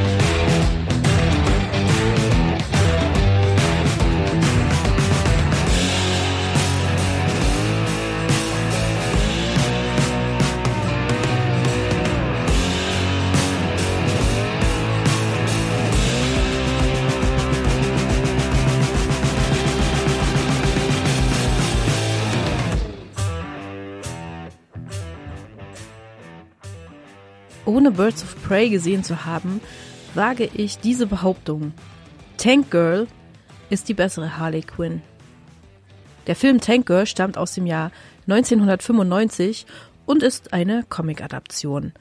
Die gleichnamige Reihe startete 1988 in Großbritannien und etablierte die Hauptfigur als ein selbstbestimmtes, panzerfahrendes Punkgirl. Frech und schrill und lustig und stark. Das Setting des Films ist in einer postapokalyptischen Welt mit viel weißem Sand und wenig Wasser im Jahr 2033. Na, vielleicht schaffen wir das ja noch. Das erinnert erstmal an Mad Max und auch die abstruse Story und die seltsamen Figuren lassen sich in etwa mit der bekannten Filmreihe in Abgleich bringen. Worum es eigentlich geht, ist im Grunde wenig entscheidend für den Film. Nur so viel. Rebecca, aka Tank Girl, legt sich mit Casley an, dem der Konzern Water and Power gehört. Er hat das Mädchen Sam gekidnappt, welches Rebecca am Herzen liegt und die sie befreien will. Hilfe bekommt sie dabei von Jet, einer technikaffinen jungen Frau und den Rippers, die aus anderen Gründen ebenfalls einen Krieg gegen Casley führen. Soweit so gut. Im Grunde folgen wir allerdings Tank Girl durch eine Reihe absurder Situationen, in abgefahrenen Settings und mit jeder Menge skurriler Figuren. Das allein ist wie in Mad Max Fury Road schon unglaublich sehenswert und unterhaltsam. Da wäre zum Beispiel das Farmhaus, in dem Sam und Rebecca zu Beginn leben, die Water and Power Fabrik, ein abgespaceter Club und nicht zuletzt die unterirdische Behausung der Rippers. Darüber hinaus trägt Tank Girl in jeder Szene völlig grundlos ein neues, abgefahrenes Outfit. Und der Soundtrack aus Punk und Female Grunge und Björk kann sich definitiv hören lassen und ist ganz pointiert eingesetzt. Tank Girl ist also auf weiter Strecke vor allem ein Ausstattungsfilm mit mega Schauwerten und vielen O's und A's ob all der skurrilen und arty Einfälle. Dazu kommen spannende Momente, Action und Kampfsequenzen, freche Sprüche, Gesangseinlagen, hin und wieder sehr cool eingesetzte Panels aus den Comic-Strips, die ich mega feiere. Und sprechende humanoide Riesenkängurus. Abgefahren also. Am meisten beeindruckt bin ich aber vor allem davon, dass der Film ein richtiger Frauenfilm ist. Also nicht, dass Männer ihn nicht anzusehen brauchen, im Gegenteil. Aber neben den beiden Figuren Rebecca und Jet ist es eben die Regisseurin Rachel Talali, die hier einen famos weiblichen Blick auf das Comicfilmgenre legt. Das geht schon damit los, dass Rebecca zu Beginn einen Freund hat, dem sie ein Geburtstagsgeschenk besorgt und dem wir erstmalig begegnen, indem er vor ihr einen heißen Strip hinlegt. Daraufhin verschwindet dieser Typ mal eben komplett aus der Geschichte. Verkehrte Welt? Ja, eben. Hier wird also immer mal unterschwellig vorgeführt, wie stereotyp oft Filmgeschichten in Hollywood erzählt werden. Und das ist in Tank Girl immer so ein bisschen drüber und genau darum reflexiv und gleichzeitig so angenehm unterhaltsam. Auch Sidekick Jet, gemimt von einer sehr jungen Naomi Watts, spielt gegen jede Stereotype eine Technikerin. Zwar füllt sie die Rolle einer wachsenden Persönlichkeit, aber es ist erholsam, dass wir dies nicht wie allzu oft bei Marvel an der Hauptfigur erleben. Und Jet kommt echt smart rüber. Und dann gibt es ja noch die Szenen, in der Tank Girl auf dem Panzerkanonenrohr reitend sich ordentlich daran reibt. Waffen haben ja eh so einen symbolischen für Männlichkeit. Und dass Tank Girl sich dies auf so witzige und frivole Weise aneignet, spricht für einen frischen Blick auf all dies Gendergedöns. Und hebelt es einfach so ganz nebenbei aus. Mit einem Augenzwinkern. Wieso nur gab es nach Tank Girl keine weiteren Filme dieser Art? Was ich jedoch am beeindruckendsten an Tank Girl finde, ist doch ihr Object of Interest. Ein kleines, verschmutztes, freches Mädchen, das es aus den Klauen eines fiesen Konzernbronzen zu befreien gilt. Spricht das nicht Bände? Vergleichen wir nochmal mit Harley Quinn und dem Chase nach dem Diamanten. Was ist das schon? Girls Best Friend? Ist das eine Abrechnung mit dem alten Hollywood oder lediglich das, was Mädchen wirklich wollen? Ganz Instagram-like. Vergleicht man einmal beide Objects of Interests, so ist es doch wohl recht einfach vorherzusagen, wofür unsere Herzen wirklich zu schlagen anfangen werden. Tank Girl ist ein sexy Film, der das Kanonenrohr auf dich richtet, wenn du zu nahe kommen willst. Unbedingte Empfehlung, auf Amazon in der Originalvariante zu sehen oder als Mediabook zu haben. Und wenn ihr denkt, ich habe euch jetzt den ganzen Film bereits verraten, ganz gewiss nicht.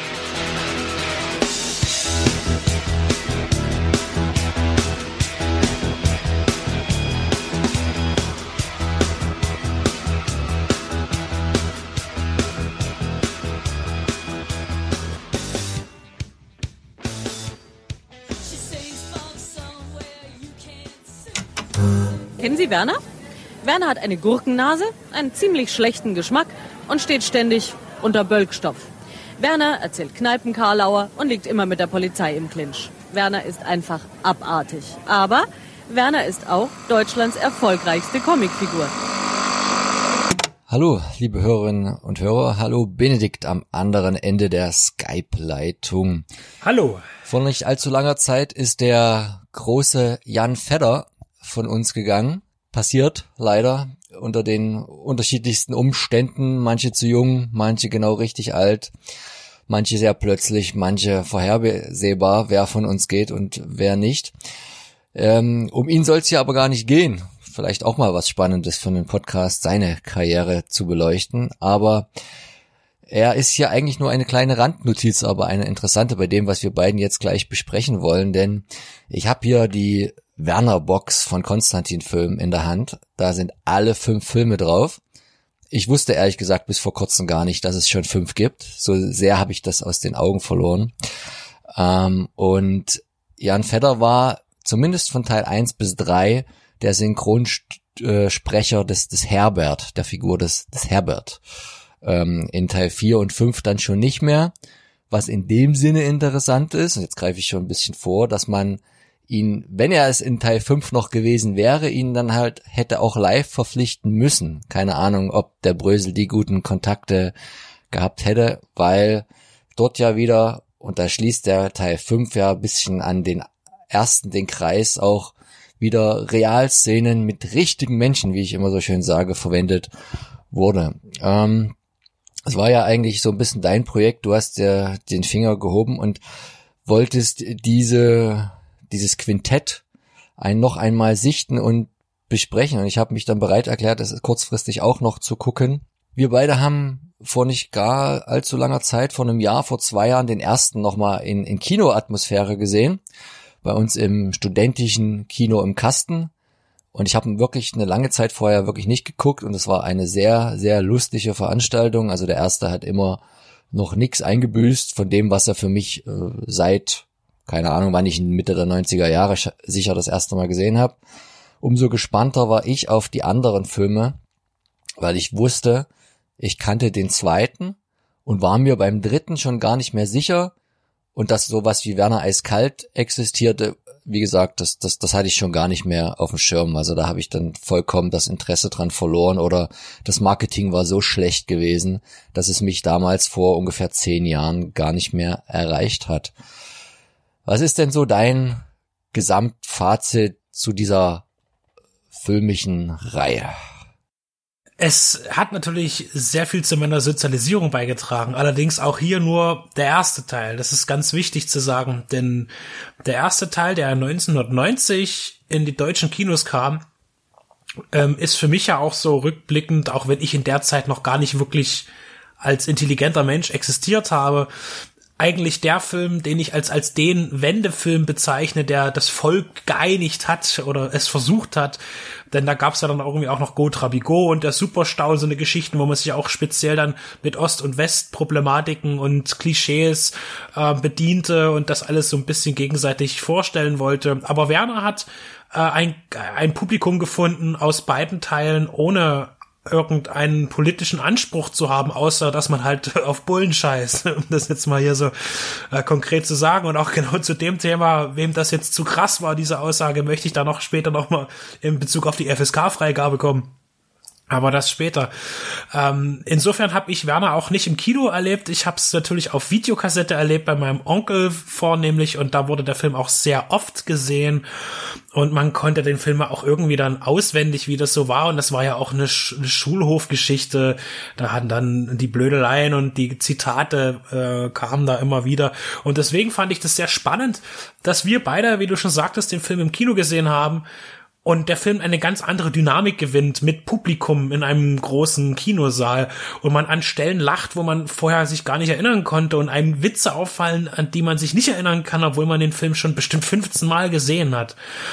Äh, das gleiche gilt auch für alle anderen Kinofilme. Ich sag bloß Blues Brothers oder Phantom Commando, die wir auch auf Festivals im Kino gesehen haben mit Publikum, die auf einmal eine ganz andere Wahrnehmung dann äh, bieten. Äh, auch die Fliege äh, äh, bei mir Äh, aber äh, um bei Werner zu bleiben, ja, Werner äh, fand ich immer gut. Und besonders heute schätze ich auch natürlich diese großartige Idee damals, das tatsächlich als Teils-Teils-Film zu machen, als Episodenanimationsfilm und eben dann auch mit einer äh, realmenschen Rahmenhandlung und aber auch da wieder klein episodenhaften Momenten beispielsweise die Geschichte von Werner also des Namens und und auch dieses erste äh, diese ganze Entwicklung der Menschheit mit dem und den ganzen Kram dazu diese Symphonie des des Blödsinns und die funktioniert tatsächlich auch noch heute sehr gut.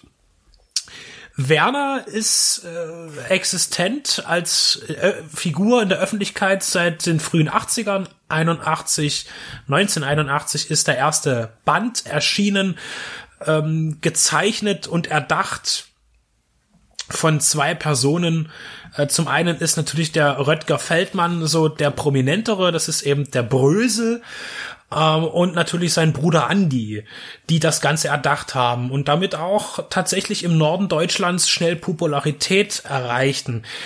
Jetzt muss man dazu sagen, dass die Figur des Werner ja irgendwie schon ähm, dem Brösel zugeordnet wird als Charakter. Das ist aber eigentlich falsch, weil das, was Werner erlebt, ist eigentlich das, was Andy erlebt hat. Weil Andy ist der, der auch tatsächlich im realen Leben eine Ausbildung zum Gaswasser Scheiße gemacht hat und äh, da auch ganz viel aus seiner Lehrlingszeit eben dort mit hat einfließen lassen. Das ist eine ganz lustige Geschichte, dass das eigentlich da umgekehrt ist und dass eben äh, Andy eben nicht Werner ist, sondern in den Trickfilmen eben auch echt Andy ist. Es gibt den Charakter Andy, den er auch tatsächlich synchronisiert und wiederum Brösel ja keine Funktion hat als Synchronsprecher, sondern eben dort nur als künstlerischer Kopf und natürlich aber in der Realverfilmungsteil natürlich auch immer sich selbst spielt, in dem ersten und auch dem letzten Teil bislang. Deswegen ist es hier auch jetzt völlig unsinnig, über Inhalte zu sprechen. Das können wir dann noch ganz kurz anreißen in einem Satz bei den folgenden Filmen. Aber in dem ersten Teil von Werner ging es eigentlich darum, dass Brösel als echte Figur erfolglos ist, als Comiczeichner und Erfolg braucht und bestimmte Wege einschlägt um irgendwie erfolgreich zu werden. Und zwischendurch sieht man eben das, was er versucht zu machen, was er zeichnet, diese Comics. Und das sind eben die unterschiedlichsten Geschichten, natürlich immer um Werner, der in seiner Ausbildung oder in seiner Freizeit irgendwie immer was zu tun hat mit Motorrädern, mit Frauen, mit Bier, mit äh, Halligalli. Und das ist äh, sehr gut gelungen auch in musikalischer Ummarktung. Jetzt muss man sagen, dass es äh, schon sehr lange äh, die Idee gab, einen Werner-Comic-Film zu zeichnen. Das hat dann ziemlich lange gedauert, wie das manchmal ist. Und dann kam irgendwann der Punkt, dass man es halt umgesetzt hat. Äh, als Regisseure sind da verschiedene zu nennen. Da sind ja einmal die Animationsregisseure, wie beispielsweise der Gerhard Hahn, der dann auch noch im Kinderfernsehen im Trickfilm sehr viel zu tun hatte als Regisseur und Produzent und Michael Schark natürlich. Äh, und für die Live-Action-Szenen wurde Nicky List als Regisseur verpflichtet. Ähm, ja, man kann jetzt hier unheimlich viele in, in, Details reingehen. Ich tue jetzt einfach mal das äh, auswerfen, was mir immer so gleich reinkommt. Natürlich ist auch fest verbunden mit Werner der der Song Werner Beinhardt oder Flaschbier, ja, ähm, äh, von gesungen auch vom Synchronsprecher von Werner, äh, von Klaus Büchner, der ja auch bekannt ist durch Torfrock oder Klaus und Klaus im deutschsprachigen Raum. Äh, und dass aber der eigentliche Titelsong ja eigentlich von den Ärzten kommen sollte zu dem Zeitpunkt, dies aber zu dem Zeitpunkt ja gar nicht mehr gegeben hat und man sich eher kurzfristig entschied, tatsächlich den eigentlichen Ärzte-Titelsong in den Abspann zu packen. Der heißt nämlich Wir brauchen Werner. Und da sich die Ärzte zu dem Zeit, also Bela B. und Farin Urlaub, entschieden haben, nicht mehr unter die Ärzte aufzutreten, nachdem sie sich aufgelöst hatten, dann eben auf die Single auch nicht die Ärzte draufstehen durfte und damit eben die Popularität des Liedes da ähm, ja nicht gesehen wurde und man gesagt hat, dann lassen wir das gleich bleiben und haben dann eben den Song weggepackt. Ich finde es auch eine gute Entscheidung, denn äh, der Titelsong von Werner durch Torfrock ist natürlich wesentlich eingängiger heute. Wer weiß, wie es umgekehrt gewesen wäre, als wir brauchen Werner. Ich habe übrigens hier die Single auf Schallplatte. Äh, dann habe ich noch ein Foto dann für euch. Da steht auch drauf ähm, äh, Bela B und Jan. Ja, also äh, auf dem Soundtrack und es steht auch hinten drauf, äh, genau, Bela B. und Jan, Mitglieder der legendären Ex-Ärzte. Ja, so. ja, genau, das ist ähm, dazu zum musikalischen, denn ich glaube, den Text von von ähm, Werner Beinhardt von dem Titelsong, den kennt, glaube ich, innerlich fast jeder, der den Film mehr als zweimal gesehen hat. Ja, was ich immer, es gab so ein paar Sachen, die ich immer phänomenal finde, was ich mich immer gefragt habe, warum Otto Walkes sich nie selbst gespielt hat bei seiner Hinrichtungssequenz äh, bei Werner Beinhardt. Äh, das wäre doch eigentlich ganz witzig gewesen, finde ich. Aber man kann ja nicht alles haben. Ähm, wie ist es denn bei dir mit der, äh, äh, du hast gesagt, du hast auch erstmals Werner dann irgendwann Mitte der 90er gesehen. Äh, hast du es denn auch relativ häufig gesehen? Weil ich muss sagen, es, es ist aber auch dem geschuldet, dass es keine große Auswahl gab bei meinem Onkel und äh, es aber auch nie langweilig wurde, das zu sehen. Äh, wie hat dich denn, hat dich Werner in irgendeiner Form begleitet in deinem Leben? Weil bei mir war es tatsächlich eigentlich nur der erste Teil. Ich habe auch nie Comics gesehen, gelesen, konsumiert habe ich nie gemacht. Also ich ich kenne auch nur den Film, müsste jetzt lügen, wie oft ich ihn gesehen habe. Es war auch nicht so oft, aber also es war selten genug, um damit man sich immer wieder gefreut hat, wenn man dann mal gesehen hat. Und ich müsste jetzt auch, meine Erinnerung trübt. Ich weiß nicht, war Werner ein Film, der regelmäßig im Fernsehen kam und welche Sendezeiten? Ich könnte es dir nicht mehr, ich könnte es dir nicht mehr sagen, weil so so ein Nachmittagsfilm ist er ja dann doch irgendwie für damalige Verhältnisse nicht gewesen. Da, da ist vielleicht ein bisschen zu viel Gesaufe und auch zu viel Fäkalhumor und, und vielleicht ein paar zu viel in der Luft hängende Geschlechtsteile nach diversen Explosionen und so. Aber so ein 20.15 Uhr Film, wahrscheinlich lief er um die Zeit, weil man muss ja auch sagen, wie erfolgreich der erste war. Ähm, das war ja der zweit erfolgreichste Film zur damaligen Zeit mit riesigem Abstand, das muss man auch betonen, zu Otto der Film. Ich glaube, Otto der Film haben 15 Millionen Deutsche, das muss man sich mal für heutige Verhältnisse ähm, auf der Zunge zergehen lassen gesehen und Werner immerhin noch ein Drittel, ne? Fünf Millionen. Und es war ja auch bei Otto Walkes Ost und West. Der Film lief ja in beiden Ländern und hat äh, auch auf beiden Seiten höchste Zuschauerzahlen erreicht. Und tatsächlich ist Werner der ähm, erfolgreichste deutschsprachige Film in Deutschland gewesen. Zu der Zeit ist er zweiterfolgreichste. Und damit natürlich ein Riesenerfolg. Es waren um und bei fünf Millionen, genau. Und jetzt muss man dazu sagen, dass noch eine Welle dazu kam an Merchandise. Das heißt, ähm, dann, dann wurden ja noch mehr Comics verkauft und Werner konnte man ja überall draufdrucken, T-Shirts und Kissen und Kugelschreiber, was weiß ich was. Dann noch Bölkstoff, ja, also auch mit der Brauerei. Ich weiß, ist es, ich muss jetzt wieder lügen, war es Flensburger, ich weiß es nicht, äh, die da ähm, das machen. Also das war eine riesengroße, das ist das perfekte äh, Marketingkonzept für Merchandise. Und das äh, denke ich, da haben auch die Macher gut dran äh, gemacht und verdient und das soll ja auch, ist ja auch alles richtig. Und Werner hat ja auch weitergelebt äh, und dieser, dieser Ruhm äh, ist natürlich ganz klar, da muss natürlich noch irgendwas kommen. Und ich kann mich noch sehr lebhaft erinnern an eine Zeit, in der Werner 2, das muss Kesseln, ins Kino kam. Und ich war zu dem Zeitpunkt gerade in Neubrandenburg meine Großeltern besuchen und die Verwandtschaft. Und da kam der und die hatten da ein Kino und ich glaube, dass die hatten nur einen Saal. Das war das Kino da am, am Ring, am Inneren. Äh, ich weiß auch nicht mehr, wie das hieß. Ich kann das, da war ich einfach zu klein. Da habe ich auch meinen allerersten Kinofilm gesehen, das muss ich dazu sagen. Äh, das war Free Willy, ich will es nochmal anmerken. Und äh, jedenfalls Werner 2 war natürlich so, dass die Leute da anstanden ohne Ende und ich bin da auch nicht mehr reingekommen, weil halt 20 Meter vor mir halt der Saal voll war. Und äh, das hat noch sehr lange gedauert, bis ich dann äh, den zweiten Teil gesehen habe, den ich bestimmt auch, ich kann mich nicht erinnern. Ich habe da wirklich keine Erinnerung mehr, wie ich den dann fand. Ich weiß nur, dass ich im Nachgang den zweiten Teil wirklich äh, ziemlich schwach finde. Ähm, also hier ist man eben dazu übergegangen, nur Animationen zu zeigen. Es gibt eine durchgängige Geschichte, also eine Handlung über 90 Minuten knapp, die erzählt wird. Ähm, und das ist, finde ich, nicht gelungen. Also von der Dramaturgie her funktioniert das irgendwie nicht für mich, weil man ja auch als erwachsener Mensch dann eben nicht als Kind oder als Jugendlicher den Anspruch hat, irgendwie eine Dramaturgie zu haben, die funktioniert. Auch ein Spannungsbogen. Und das hat für mich eben nicht geklappt.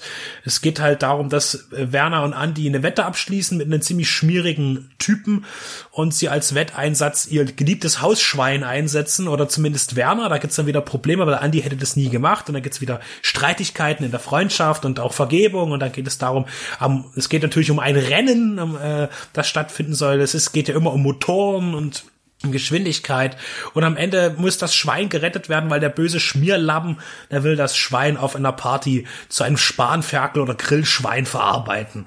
Was übrigens äh, schon für damalige Zeiten 96 eine eine gute Szene pro Vegetarismus gewesen ist, wie diese Party dann am Ende und diese Fleischeslust der, der Partygäste, zu denen ja auch dann Werners eigentliche Rockerfreunde zählen, ähm, dort ähm, erzählt wird und ja letztendlich auch nur mit einem Zeitschleifentrick gerettet werden kann, das arme Bosti. Also ich denke nicht, dass wir jetzt hier großartig spoilern. Also eigentlich ist es schon dahin.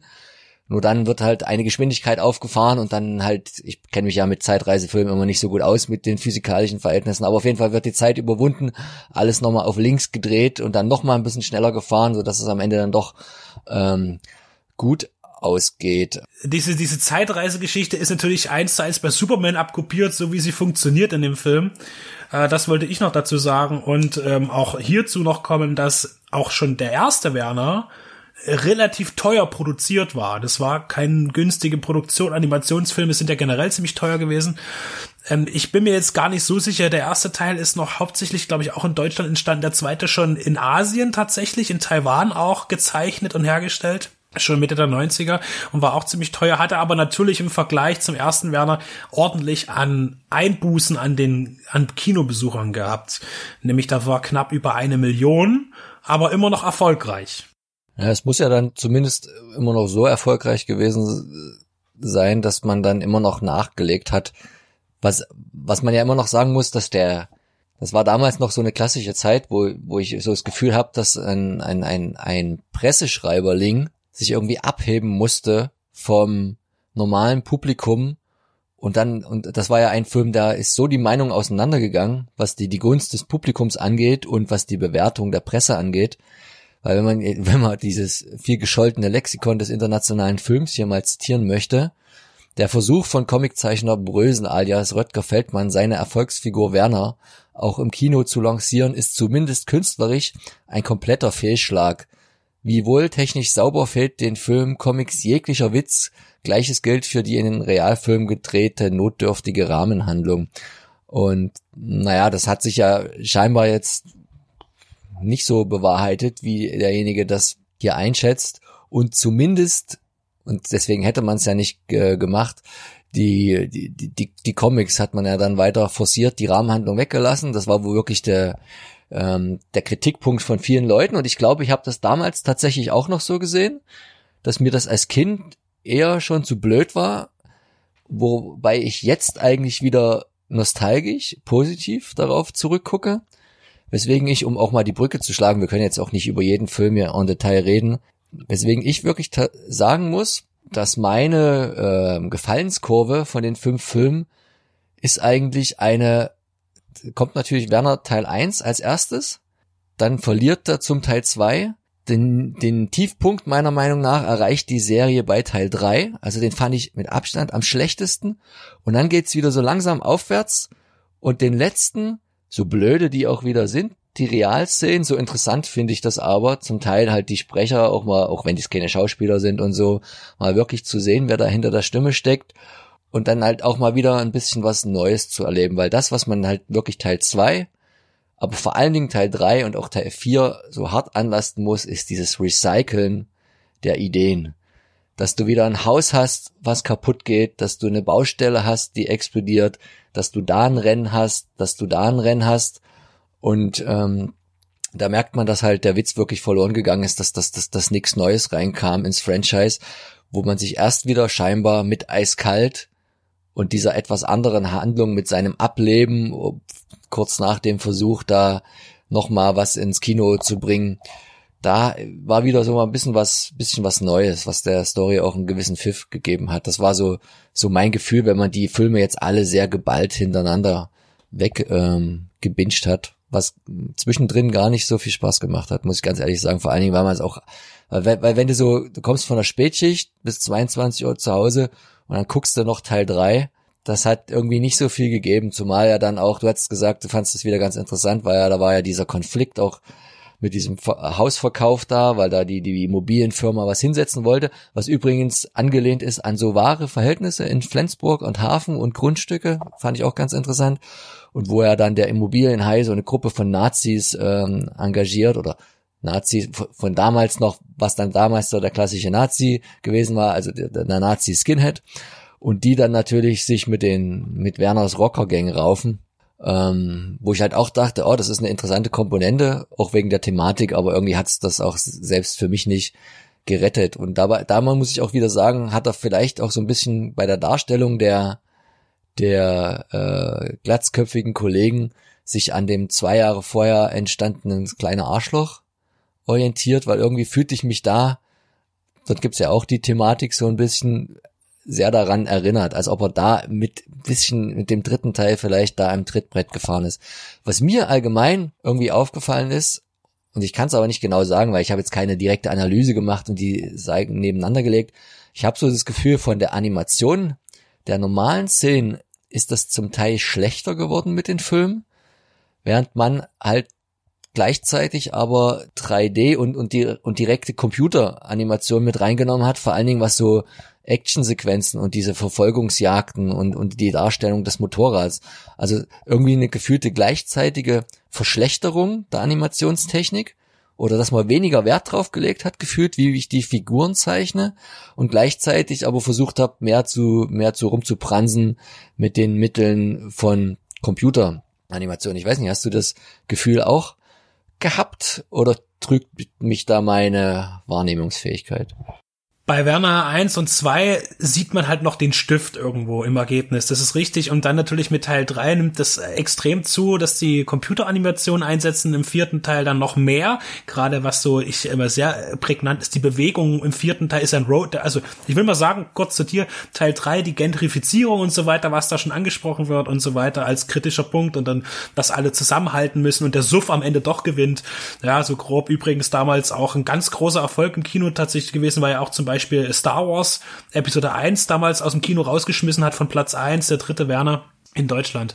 Und dann der vierte Teil ist ein Road-Movie, wo die Jungs unterwegs sind. Auch das basiert wieder auf einer, äh, naja, gerade so wahren Geschichte oder zumindest inspiriert von irgendwas, was vielleicht mutlicherweise mal als wahr, als ehrlich und tatsächlich wahrgenommen wurde im Suff, ähm, dargestellt wird. Und da eben dieser, dieser, ich weiß nicht, was die fahren, ist es ein Buick oder ein Cadillac oder, nee, ein Oldsmobile fahren die, genau. Und wie dieses Feder, dieses Federn ist es, das sieht echt aus, äh, sehr fotorealistisch tatsächlich.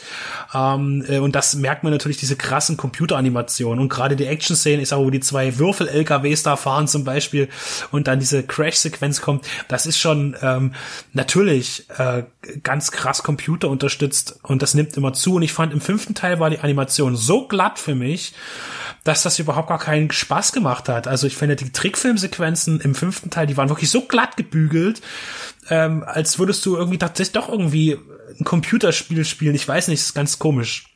Ja, also ich habe auch äh, von den Animationsqualität bin ich eben dann doch eher der Stiftmensch scheinbar, äh, weil das macht noch irgendwie mehr her. Ja. Ich finde es ganz interessant und ich komme jetzt vielleicht gleich mal zu dem Punkt, weil du das vorher schon mal angesprochen hattest und das ist mir ganz wichtig. Werner, alle Teile, wie sie jetzt in der Box sind, auch sind ab sechs freigegeben war auch früher, ich habe auch die Laserdisc von Werner äh, Beinhardt, die ist auch ab sechs Jahren.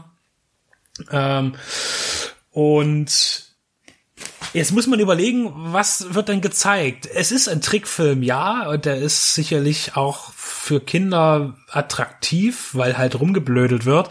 Aber ich möchte mal zwei, drei Beispiele nennen, warum ich der Meinung bin, dass äh, Werner eigentlich nicht ab sechs Jahren geeignet ist und vielleicht auch nicht mal ab zwölf. Also zum einen ist es äh, ähm, ich werde jetzt vielleicht zum Apostel, aber das Frauenbild, das in Werner gezeigt wird, weil Frauen sind prinzipiell alte Tanten irgendwie, die immer nur kreischen und quäken und sich aufregen, oder es sind und man verzeih mir das, Schlampen, ja. Irgendwelche Dummchen, die knappe Röcke anhaben, die die Brüste bis zum Aufplatzen aus den Dekolletés herausfallen und die eigentlich überhaupt gar kein Stimmrecht haben. Es gibt nie, oder sie sind halt böse auch, zum Beispiel in Werner 2, das muss Kesseln, wo auch die, die eigentlich der, der Love Interest am Anfang auch so, ach hier, ich gehe lieber zu dem Nobel Schröder oder wie der heißt, der hat ein dickes Auto und ist viel cooler, ähm, der gefällt mir besser also eigentlich nur negative Attribute angedichtet bekommen. Äh, das ist zum einen, ähm, ja, bitte Max. Ich glaube, die einzige positive Frauenrolle ist hier die, die, die Oma von Werner irgendwie in Teil 3, die auch mit in dem, in dem Haus wohnt, aber die ist ja dann äh, der klassischen Frauenrolle auch schon wieder entwachsen in dem Moment, wo sie als Oma gezeigt wird. Also ich weiß, was du, was du meinst mit dieser sehr sterilen äh, Charakterisierung. Äh, dann kommen wir noch zum Thema äh, Respekt vor der Schutzmacht. So, also Polizisten haben ja wirklich keinen guten Stand bei Werner. Äh, und das geht auch so weit, dass man sich halt nicht nur über sie lustig macht. Das ist auch klar mit dem, mit dem Fußballspiel im ersten Teil. Da macht man sich ja schon die beiden, es ist ja dick und doof in Reinkultur, bloß dass beide doof sind irgendwie. Äh, und das ist schon krass, wie, also aber mit fortlaufend, wie man, also wirklich dem, dem Kinde beibringt, dass man vor Gesetzen keinen Respekt haben muss und auch vor denen, die sie äh, durchzudrücken versuchen. Und da hingehend sofort zum nächsten Punkt. Alkohol am Steuer ist immer eine gute Sache bei Werner. Also es wird auch betrunken gefahren und äh, auch äh, nie auf irgendwelche SDVO äh, Rücksicht genommen. Das ist natürlich jetzt sehr erwachsen, daran zu gehen. Aber äh, Kinder nehmen ja auch das auf, was sie sehen. Und auch ich habe Werner als Kind gesehen. Gut, ich habe keinen Führerschein, also mein Fahrverhalten ist jetzt nicht davon beeinträchtigt äh, äh, auf motorisierten Gegenständen. Aber und aus mir ist jetzt auch kein pöbelnder, frauenverachtender äh, Mensch geworden, der den dem Staat auf die auf den Teller scheißt unbedingt, aber äh, trotzdem finde ich es ab sechs Jahren tatsächlich die Botschaften, die übermittelt werden, auch wenn es komödiantisch ist und, und comichaft, doch irgendwie äh, zu erwachsen eigentlich. Oder was ist deine Meinung dazu, Max? Man kann, man kann das jetzt noch erweitern, diese Moralapostelliste äh, Gewalt gegen Tiere. Was, was Tiere in diesen fünf Filmen, und da meine ich jetzt nicht Borsti, der verwettet wird, und dann am Ende gegessen oder auch nicht wird, sondern was dieser ein Igel immer zu erleiden hat oder auch andere Tiere, die zum Beispiel auch im äh, wo, wo war das Fußballspiel wieder? Das zweite Fußballspiel, das war auf Korsika dann, ne? Auf dem Campingplatz. Ähm, was da auch für, für Tiere in Mitleidenschaft gezogen werden und normalerweise ist es ja bewiesen, dass wir auf das, auf Gewalt gegen Tiere in Filmen emotionaler und empathischer reagieren auf im Gegensatz zur Gewalt gegen Menschen. Aber dort ist es halt auch so comichaft überhöht, dass man es auch so mitnimmt. Also ja, also einerseits war es vielleicht ein Kind seiner Zeit und ich weiß nicht, ob man heutige Comics noch so bringt. Apropos, das, den Einschub fand ich beim fünften sehr gut, wo Brösel sich dann Gedanken macht, dass so die, die, die Mangas, die ganze Comic-Szene so übernehmen und das fand ich halt schon so eine gewisse gute Metaebene, wo dann er seinen Albtraum da erlebt und auf einmal alle seine liebgewonnenen Figuren irgendwie Pikachu sind und wie die da alle heißen. Also da, da hat man sich halt ein bisschen was Neues auch überlegt. Aber nein, also ich denke halt auch nicht lustig ist er natürlich aufgrund seines Fäkal- und Brachialhumors. Also was der auch an Scheiße findet in seinen fünf Filmen und wie man bis zum Scheiße essen, also bei dem Fußballspiel, da sind ja glaube ich sogar die, die sächsische Familie auf dem Campingplatz, die dann anstatt den Honigtopf, na, irgendwie was anderes kostet und so. Wahrscheinlich funktioniert genau das sogar besser bei jungen Menschen als bei uns mittlerweile viel zu alten, die da viel zu genau drüber nachdenken. Äh, da sind wir jetzt auch schon, äh, will auch noch mal konkret was zum Teil fünften Teil sagen, weil da haben wir jetzt schon wieder diese äh, dieses, dieses Motorrad gegen Porsche-Rennen, das da zelebriert wird, das ja tatsächlich stattgefunden hat bei einer Veranstaltung irgendwo in Schleswig-Holstein äh, in den 80ern, in den späten 80ern, wo tatsächlich äh, mit ein paar hundert Gästen gerechnet wurde. Also Brösel wollte gegen einen auf, also Röttger wollte auf einem selbstgebauten Motorrad einen befreundeten Menschen, der einen Porsche fährt, eben da ein Wettrennen, ein, ein, ein Viertelmeilenrennen, sag ich mal, stattfinden lassen. Und da war dann ein Andrang von tausenden Menschen, das ist fast wie ein Metal-Festival, da ein Rock-Festival ausartete. Und auf diesem Rennen basiert quasi dieser, also äh, Röttger hatte verloren damals das Rennen, also sein Motorrad, er sagte, er hätte falsch geschalten, aber irgendwas ist da kaputt gegangen oder keine Ahnung. Kann, da kann, und, kann äh, froh dann, sein, dass er das überlebt hat, so wie sein Abgang da ausgesehen hat. Ich weiß nicht, ob du das Video mal angeguckt hast. Ähm, den hat's ganz schön runtergewedelt da, da hätte auch schlimmer ausgehen können, ja. Das war spektakulär. Also das kann man tatsächlich im Internet auch nochmal nachschauen, diese Ausschnitte, was da eigentlich los war. Und darauf basiert eben jetzt, äh, auf diese Revanche äh, basiert der fünfte Teil, da was dann die Rahmenhandlung ist zu den Tricksequenzen. Ähm, ich muss sagen, dass ich äh, das gar nicht so sehr gelungen fand. Ich finde auch, dass dass diese Stimmen äh, aus dem Comic in die reale Welt, dass das ganz gut gemacht ist. Das fand ich auch interessant. Das Problem ist halt, dass die aber auch alle nicht schauspielern können, was dann vielleicht auch nicht unbedingt wichtig ist. Aber ich fand, der Film hat ordentlich an Drive verloren. Ich fand die Story auch nicht so interessant. Ähm, deswegen war der fünfte für mich auf jeden Fall, wenn ich jetzt werten müsste, bin ich ganz anders als du. Ich bin auf jeden Fall der erste, ist die Number One. Das wird, glaube ich, keinem anderen Menschen auf diesem Planeten so gehen äh, der zumindestens Werner als erstes gesehen hat, den ersten. Und dann kommt für mich Teil drei und vier tatsächlich. Ich würde zwei und fünf eher hinten ansetzen tatsächlich. Äh, vor allen Dingen vom Unterhaltungswert angesehen. Ja. Ähm, also noch mal ganz kurz zu der FSK-Geschichte zurück. Ähm, ich sage jetzt nicht, dass die Filme irgendwie, ich würde die auch einem Sechsjährigen zeigen, wenn das äh, ist kein Problem. Aber ich finde einfach interessant, dass doch wie prüde teilweise auch die ähm, die, die, ja, die, die Einschätzungsparameter bei anderen Filmen sind, äh, fand ich das hier schon sehr freizügig, also sehr, sehr freizügig, was hier mit einer FSK-Freigabe an sechs ähm, da gemacht wurde. Also ab jetzt auch diese Box ab sechs Jahren alle fünf Teile erhältlich natürlich. Denkst du, da kommt noch mal was nach oder ist es damit eigentlich durch? Ich weiß ja nicht, wie erfolgreich der, der fünfte war. Ich glaube, der fünfte, äh, die Zahlen werden dann irgendwann mau. Also sobald du erfolgreich bist, bleiben die Zahlen doch irgendwo im Netz stehen. Und äh, ich glaube, dass der fünfte Teil im Kino, ich glaube, das hat nicht mehr so viele Leute gereizt. Und man muss immer sehen, dass doch Trickfilme auch immer, wie gesagt, teuer sind. Und jetzt gut, diese diese Animations, äh, die die die Nicht-Animationseinschnitte waren doch recht ja, ich will meinen günstig produzieren, das ist auch nicht weiter schlimm. Das äh, hat jetzt nicht, heißt nicht, dass es eine schlechte Qualität ist. Äh, aber ich denke, ja, auf dem Videomarkt wird das vielleicht dann eher noch mal eingeschlagen haben, aber im Kino kann ich mich auch nicht erinnern. Ich bin da. Ich habe auch nicht einen einzigen Werner-Film im Kino gesehen, außer den ersten, dann aber erst sehr viele Jahre, viele Jahre später.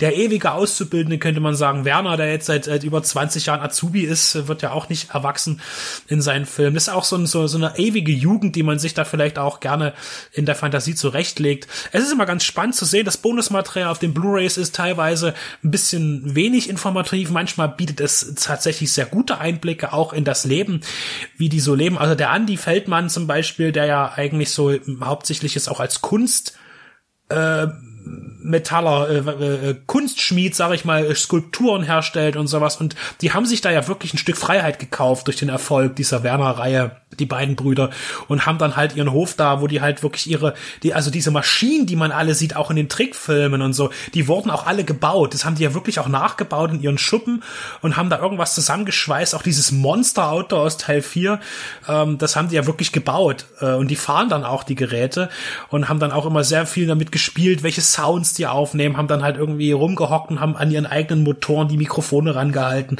Das ist auch, die Filme sollten halt auch immer klingen wie, wie Werkstattfilme das war ihnen immer sehr wichtig. Und die haben da mit dem Erfolg, denke ich, äh, ihr gutes Geld verdient und haben sich da halt wirklich äh, Freiräume gekauft. Und ich glaube auch nicht, dass es heute noch irgendwen interessiert, wenn die mit ihren selbstgebauten, nicht zugelassenen äh, Karren da übers Dorf fahren. Ich glaube, die hält auch kein Polizist an, weil das gar nichts bringen würde da oben. Weil damit äh, gibt's ja auch immer wieder mal Rühmen, die sich, ich weiß auch, dass das äh, Brösel irgendwann bei, bei TV Total zu Gast war und der dann mit Stefan Raab in so einer nicht zugelassenen Motorschüssel durch Hamburg gekrost sind. Ich glaube, ähm, das ist schon, ähm, und daher kommen ja auch die beiden Polizisten, haben ja auch eine gewisse, äh, einen realen Bezug, äh, wie so vieles in Werner, was das dann eben ist und wie genau das übertrieben wurde, sei dann auch nochmal dahingestellt, das müssen sie alle selber wissen. Ja, auf jeden Fall. Äh, Polizisten äh, habe ich mir noch aufgeschrieben. Hervorragende Bezeichnung. Dilettantismus und Schildbürgertum. So, das ist, fiel mir jetzt gerade noch ein. Ähm, also das Produkt ist erhältlich in einer dicken Amaray-Hülle. Alle, also alle fünf Filme auf jeweils einer Disc also nicht zusammengerafft. Ähm, ich denke, da wird sich nichts unterscheiden zu den äh, vergangenen Einzelveröffentlichungen, was das Bonusmaterial angeht. Aber hier bekommt man es kompakt zu einem günstigen Preis, wer es nun noch gar nicht hat, alles zusammen. Wen das interessiert, für den ersten Teil ist es, der erste Teil ist Pflicht, den würde ich auch jederzeit wieder angucken und auch jemanden empfehlen, weil, weil das einfach, naja, es klingt wieder so doof, aber ein Stück Zeitgeschichte ist, die ich ja persönlich gar nicht miterlebt habe. Aber äh, immerhin war ich da noch recht klein und äh, habe dann auch, ich glaube auch mit sieben oder acht Jahren, ich weiß es gar nicht, Werner Zugriff gehabt, sage ich mal. Ähm, vielleicht, ich habe auch gar kein großes Interesse in Werner Comic zu lesen, vielleicht wird das irgendwann mal für mich interessant, aber als als rein filmisches ist es eben doch recht ähm, äh, unterschiedlich die Qualitäten, die angeboten werden in den Fortsetzungen. Ja, und äh, an der Stelle noch einmal ganz wichtig, der Erzähler, der hin und wieder auftritt in den Filmen, das war ja Otto Sander, der da seine Stimme geliehen hat, die auch sehr, sehr toll immer reinpasst. Also das war auch schön vom, äh, vom, vom Stimmvolumen her eine tolle Sache. Also da hat man schon äh, sich viel Mühe gegeben, das auch äh, auditiv attraktiv zu machen. Weil du gerade Otto Sander erwähnst, ähm, der ist ja quasi der Stiefvater der Geschwister Ben und Merit Becker, was ja auf den ersten Teil wieder ganz interessant ist. Ähm, ich weiß nicht, wer da wessen äh, Verbindungen hat spielen lassen. Ich denke mal, der Herr Papa, da hat er dann seiner Stieftochter eine der ganz frühen und vielleicht nicht ganz so unwichtigen Rollen verschafft dort als Rumpelstieschen oder später als die Angetraute von Brösel. Also das sind so die, die kleinen Metafacts äh, am Rande. Aber er hat ja, glaube ich, auch wieder bis zum letzten dann den, den, den Sprecher gemacht. Ne? Da hat er ja dann auch wieder, es, hat, es gab nicht bei allen Filmen einen, wenn ich mich richtig erinnere, aber das haben sie dann die positiven Sachen wieder hinten raus ähm, mit aufgenommen und die alten Gewohnheiten gepflegt damit. Und ähm, nach dem äh, fünften Teil ist er dann ja auch äh, 2013 ist ja Otto Sander verstorben und äh, hat dann 2011 dann auch dann sozusagen dort ich weiß nicht, ob die dann, ob er jetzt als Synchronsprecher ist er ja nicht so unheimlich wichtig gewesen für diese, als Erzähler für diese Filmreihe. Aber wenn, er würde es ja auch ohne ihn weitergehen müssen. Also du fragtest mich, ob es da vielleicht irgendwie dann nochmal einen, einen weiteren Film geben wird. Ich denke eher im Moment nicht, aber ich denke, man sollte auch immer damit rechnen, äh, dass man das auch nie versucht hat, in Serie zu produzieren, möglicherweise mal zu versuchen, eine Fernsehserie zu konzipieren.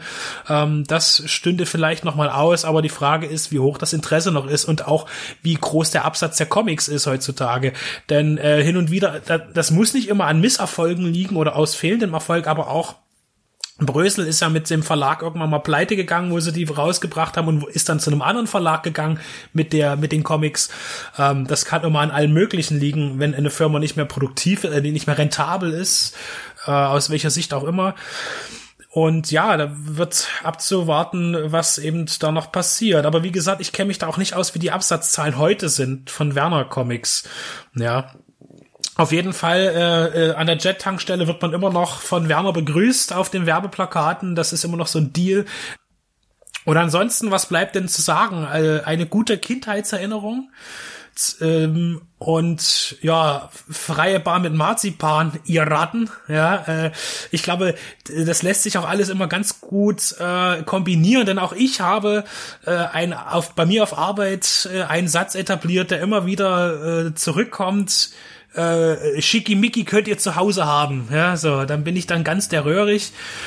Und wenn ich jetzt schon wieder drüber nachdenke an den ersten Teil, da fallen mir schon wieder so viele unfassbare Zitate ein, die ich jetzt rausbrüllen möchte, das was ich aber nicht tun werde, weil das grundsätzlich peinlich ist. Das mache ich dann für mich oder in bestimmter Runde.